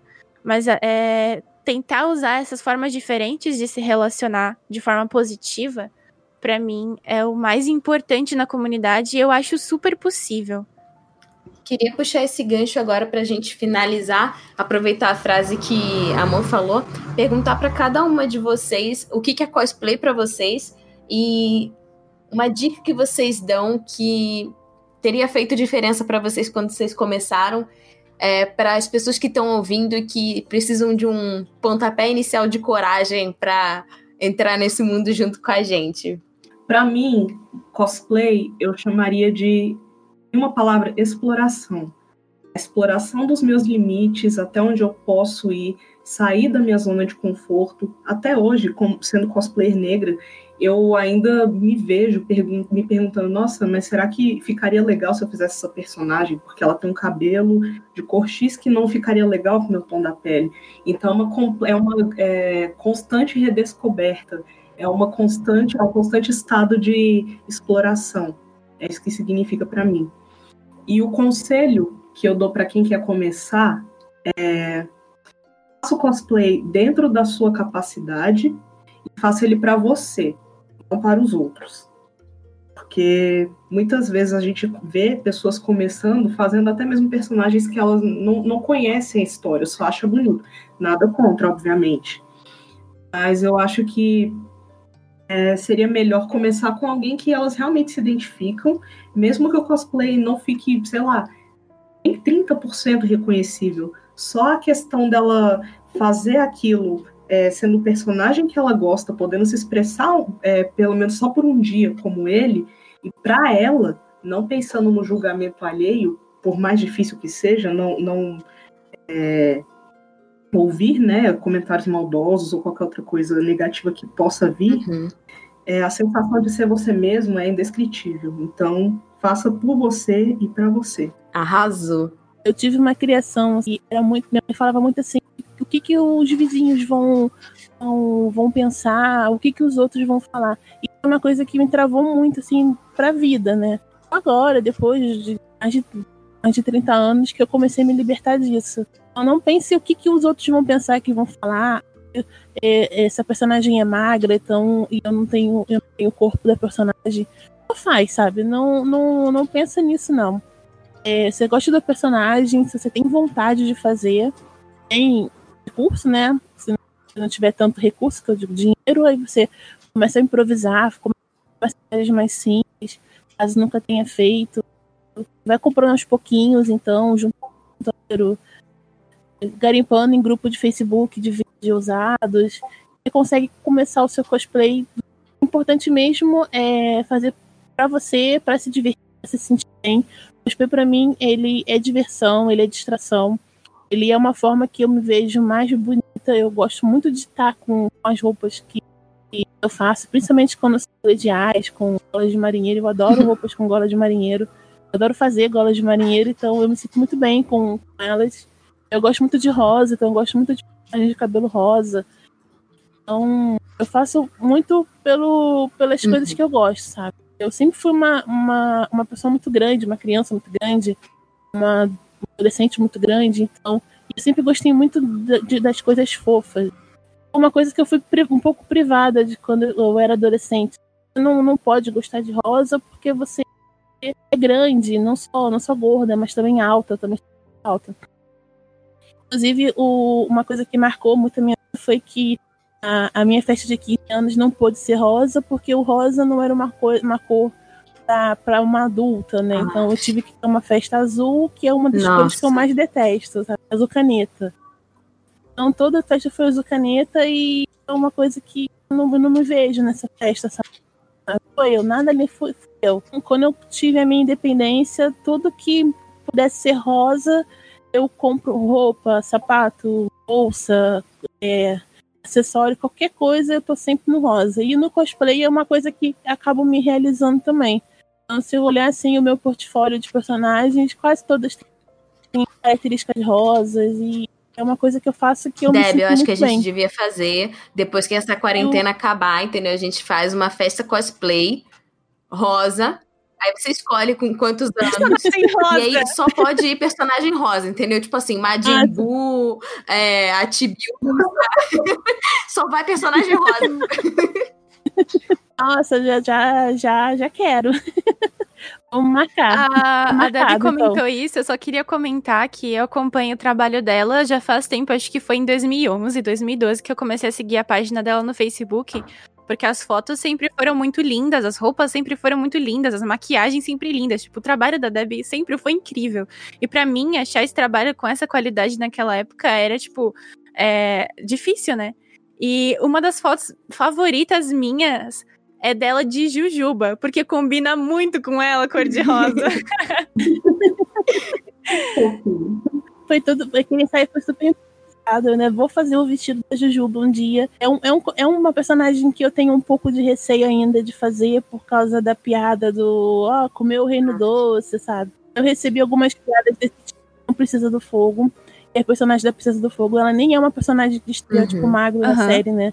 Mesmo assim, eu sofri um pouco de hate quando pegaram uma das minhas fotos e colocaram sem permissão na página do Facebook. E foi a madrugada inteira o povo me xingando eu querendo dormir, tentando, tentando fazer com que o, o, o ADM deletasse a foto, porque foi sem, sem permissão. Então, as piadas eram sempre do, desse, desse nível, de comer o reino doce, comer o terra de ó inteira, sabe? Então, eu, tem que ter um psicológico, sim, infelizmente, mas eu vejo hoje um, o, o novo normal seu diferente. Sim. Né? A gente pode, a gente pode perceber assim um pouco na internet que as pessoas estão um pouco cansadas de, de verem o, o, mais do mesmo, né? A pessoa branca, loira, assim.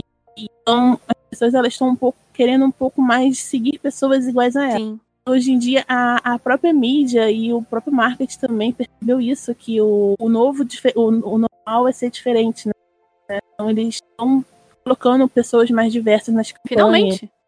As pessoas negras. É, finalmente, né? demorou, né?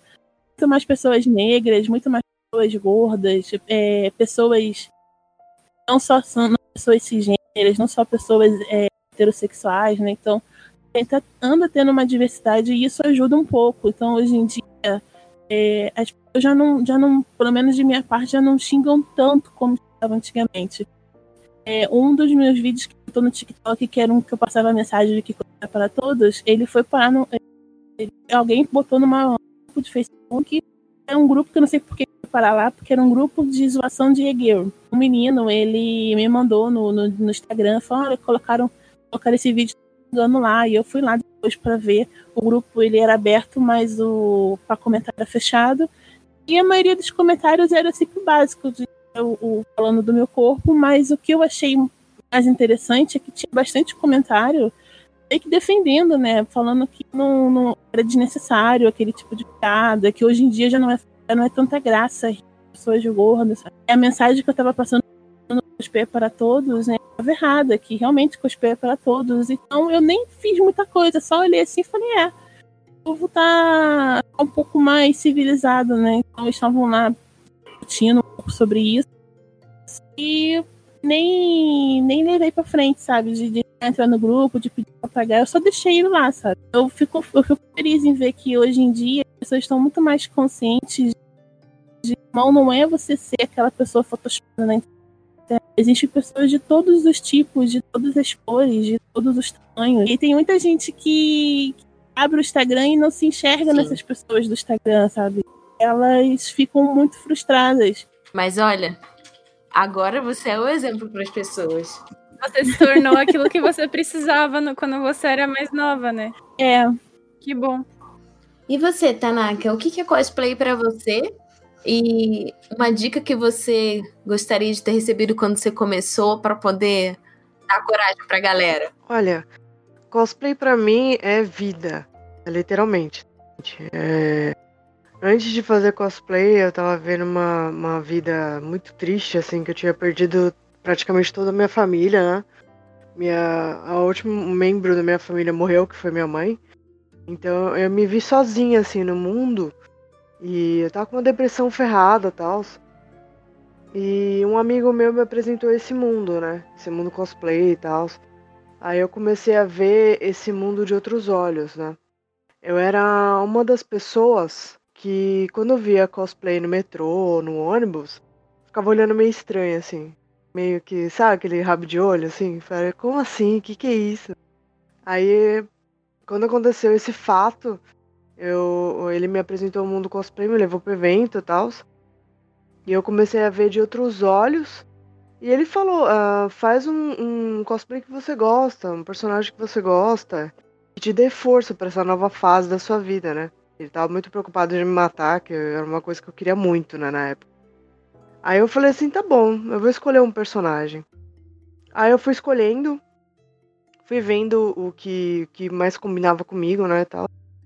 E eu lembrei da época que, que eu sempre jogava com a Chun-Li no Street Fighter, né? Na, na época era Nintendo. E eu sempre jogava com ela. E ela eu adorava quando eu ganhava com ela, porque eu era muito bruta, né? Eu sempre fui magrela e bruta. Eu sempre lutava na escola, batia nos meninos, enfim. Então eu via, é, inclusive em uma das escolas que, que eu fui expulsa, eu tinha o apelido de Chun-Li.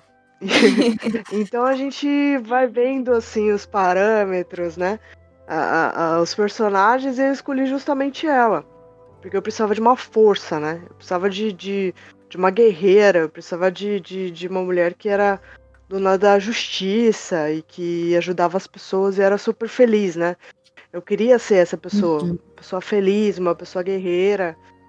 E encontrei nela e tudo isso e mais um pouco ainda. Através dela, é, eu conheci amigos novos, né? Porque quando uh, você não tem mais nada na tua vida, literalmente, os seus amigos, né? Aquelas aspas tinha, somem, né? Então eu me vi sozinha no universo. E só esse meu, meu amigo, recém-amigo ainda, não era nem amigo, era recém-amigo que me ajudou. E quando eu comecei a fazer esse cosplay, eu fui no Anime Friends, né? Meu primeiro evento. Eu gostei muito de fazer. Eu, eu, eu, eu, eu vi as pessoas tirando foto minha e tal, não sei o quê, e eu não eu não entendi o que era muito aquilo, mas eu comecei a, a, a ficar feliz na mesma hora, assim. uhum. assim. Eu, eu, eu, encontrei a felicidade na Chun-Li. Eu falei, gente, que mundo louco, e você né? ressignificou, né? Porque as pessoas, tipo, no início zombavam de você quando você era criança e você trouxe esse poder, né? Exatamente. É, quando eu era pequena, eu era muito zoada por ser asiática, já começa por aí, né? Eu era a palhacinha da escola abre o olho, não sei o quê. Eu tinha muito racismo desde quando eu era pequena, inclusive na família, né? A, a minha família, é, a grande maioria é japonês mesmo, vindo do Japão, e eu era uma das mestiças, né? Eu sou mestiça de negro com japonês. Então na minha família era racismo puro, né? Era daquele tipo de sai daqui, não senta na mesa não, vai lá no sofá, era tipo isso. Caramba. Então, eu meio que me encontrei nesse mundo. Uh, o mundo cosplay me abraçou, sabe? É, a galera era muito legal, a galera curtia muito. É, eu nunca tive um corpo padrãozinho, né? Eu sou uma pessoa forte, tenho, tenho peitão, bundão, colchão e tal, não sei o quê. E, só que eu tenho a cintura fina, né? E é igualzinho a Chulin, entendeu? e eu me via muito na personagem, né? E eu fui muito bem aceita. Sofri muito assédio, né? é, conversa para outra, outra podcast. Sim. Mas eu, eu, gostei muito desse mundo, assim. É, é eu encontrei é, amigos de verdade que estão até hoje comigo. É, encontrei uma profissão, então eu, eu só tenho, é, fora a parte do assédio, eu só tenho a parte boa para contar com relação a desse mundo, assim. E renovou a, as minhas forças, renovou minha vida, né? eu encontrei uma vida nova nesse mundo cosplay e minha profissão. Então, com relação ao cosplay, realmente é, significa vida para mim. Vida é, é, uma palavra muito forte, né? Mas eu, eu venci a depressão através desse mundo, né? É, a, quem tem depressão sabe. É, a depressão, ela é uma amiga, tá? Às vezes ela fica muito perto de você e às vezes ela se afasta. E só quem tem o poder de, de afastar essa sua amiga que vai viver para sempre com você, porque depressão tem cura, é você mesmo. Então, quando eu bati o pé e, fala, e falei, se afasta de mim, é, o cosplay me deu essa chance, né? O cosplay me deu essa força de, de, de afastar a depressão de perto, assim. O cosplay me deu essa chance de, de mandar a morte para as cucu, entendeu? Então isso foi legal, né? Essa fase. O conselho que eu dou para quem vai começar no mundo cosplay é faça o que gosta, faça o que ama. Encontra um personagem que vai te dar essa força. Encontra um personagem que, que, que vai te agregar de alguma forma. Que vai, que vai é, suprir suas necessidades, né? Como supriu as minhas, né? Como me deu força, como me deu é, estabilidade financeira e eu tive muita sorte nessa parte da estabilidade financeira, não esse ano, né? Mas enfim. É, eu tive essa sorte, né? De encontrar um personagem parecido comigo e um personagem que eu faço por amor, assim, extremo. Então, é, é isso. Faça o que ama e que te dê forças para viver nesse mundo caótico aqui que nós vivemos. E você, Mo? Eu também. É... Uai, sim, ué. Eu quero suas dicas. Uh, pra mim, cosplay é amizade. E eu digo isso porque a amizade sempre foi a coisa mais importante do mundo para mim. Porque para mim, a amizade é a forma mais pura de demonstrar amor. É, isso, amizade com qualquer pessoa, com pessoas da família, é, com, pessoa, com relacionamentos românticos. É, para mim, a amizade é você olhar para alguém, admirar e respeitar essa pessoa. E o cosplay, para mim, é uma forma de fazer amigos, é uma forma de me expressar como pessoa e buscar outras amizades, de aprender com elas, de crescer com elas. Então, é a minha forma de interagir com o mundo eu me cerquei disso em todos os aspectos da minha vida. Eu me formei atriz por causa disso. Eu faço bunka hoje por causa disso. É, eu em todos, em to, eu sempre me expressei melhor é, através disso é, do que sendo eu mesma entre entre aspas, sabe? Porque eu sinto que eu consigo expressar meus, meus lados e, e aprender melhor mais sobre mim através dos personagens que eu quero interpretar. Então, para mim é isso. Cosplay é amizade, autodescobrimento também e expressão. E a minha dica para quem quer começar é uma dica mais prática. A minha dica é pesquise. Pesquise é, do que se trata, cosplay. É, ouça outras pessoas, outras experiências. Pesquisa no Google imagens dos personagens que você gosta, cosplays de pessoas que fizeram eles é, para você ver como elas fizeram, como ficou. É, pessoas que têm o um corpo parecido com você, é, para ver como elas fizeram, como ficou no corpo delas, para você ver que é, fica bonito independente de quem fizer. Então, é, pesquisa, pesquisa, pesquisa, pesquisa materiais. É, acho que pesquisar nunca é uma, um conselho ruim, sabe? Acho que a gente sempre tem o que aprender e, e é sempre acho que sempre tem é, o que é, a gente se aprimorar, né? Dentro do cosplay também, tanto como pessoas quanto como artistas, né? Então a minha dica é essa, pesquisem. Eu vou falar também rapidinho. Para mim, cosplay é transformação é, e transmutação. De você não só você se transformar no personagem, mas você transformar os materiais, você transformar o seu olhar sobre você mesmo, sobre o seu corpo. É... E eu acho que eu voltei a fazer cosplay justamente para tentar ter uma relação mais saudável com o meu corpo e me aceitar mais. E a dica que eu dou é tentar começar com coisas mais simples para você ir se familiarizando com os materiais, com as técnicas, com o ato de fazer cosplay e também seguir pessoas que sejam mais é, mais fora desse padrão que a gente está acostumado. Eu acho que é, seguir todas as meninas que estão aqui com a gente e pesquisar mais cosplayers de outros países para ver mais gente de diversos backgrounds fazendo cosplay e mostrando que não existem limites, que você pode ser quem você quiser. E para te dar coragem de você realmente começar e perder essa, perder essa insegurança com o seu corpo, perder essa insegurança de não estar parecido com o personagem, porque você vai ver essas pessoas e essas pessoas vão vão te dando realmente esse gás para você, olha, se essa pessoa fez, olha que legal, como ficou bom, não sei o quê, eu vou me esforçar também para fazer porque essa pessoa me inspira.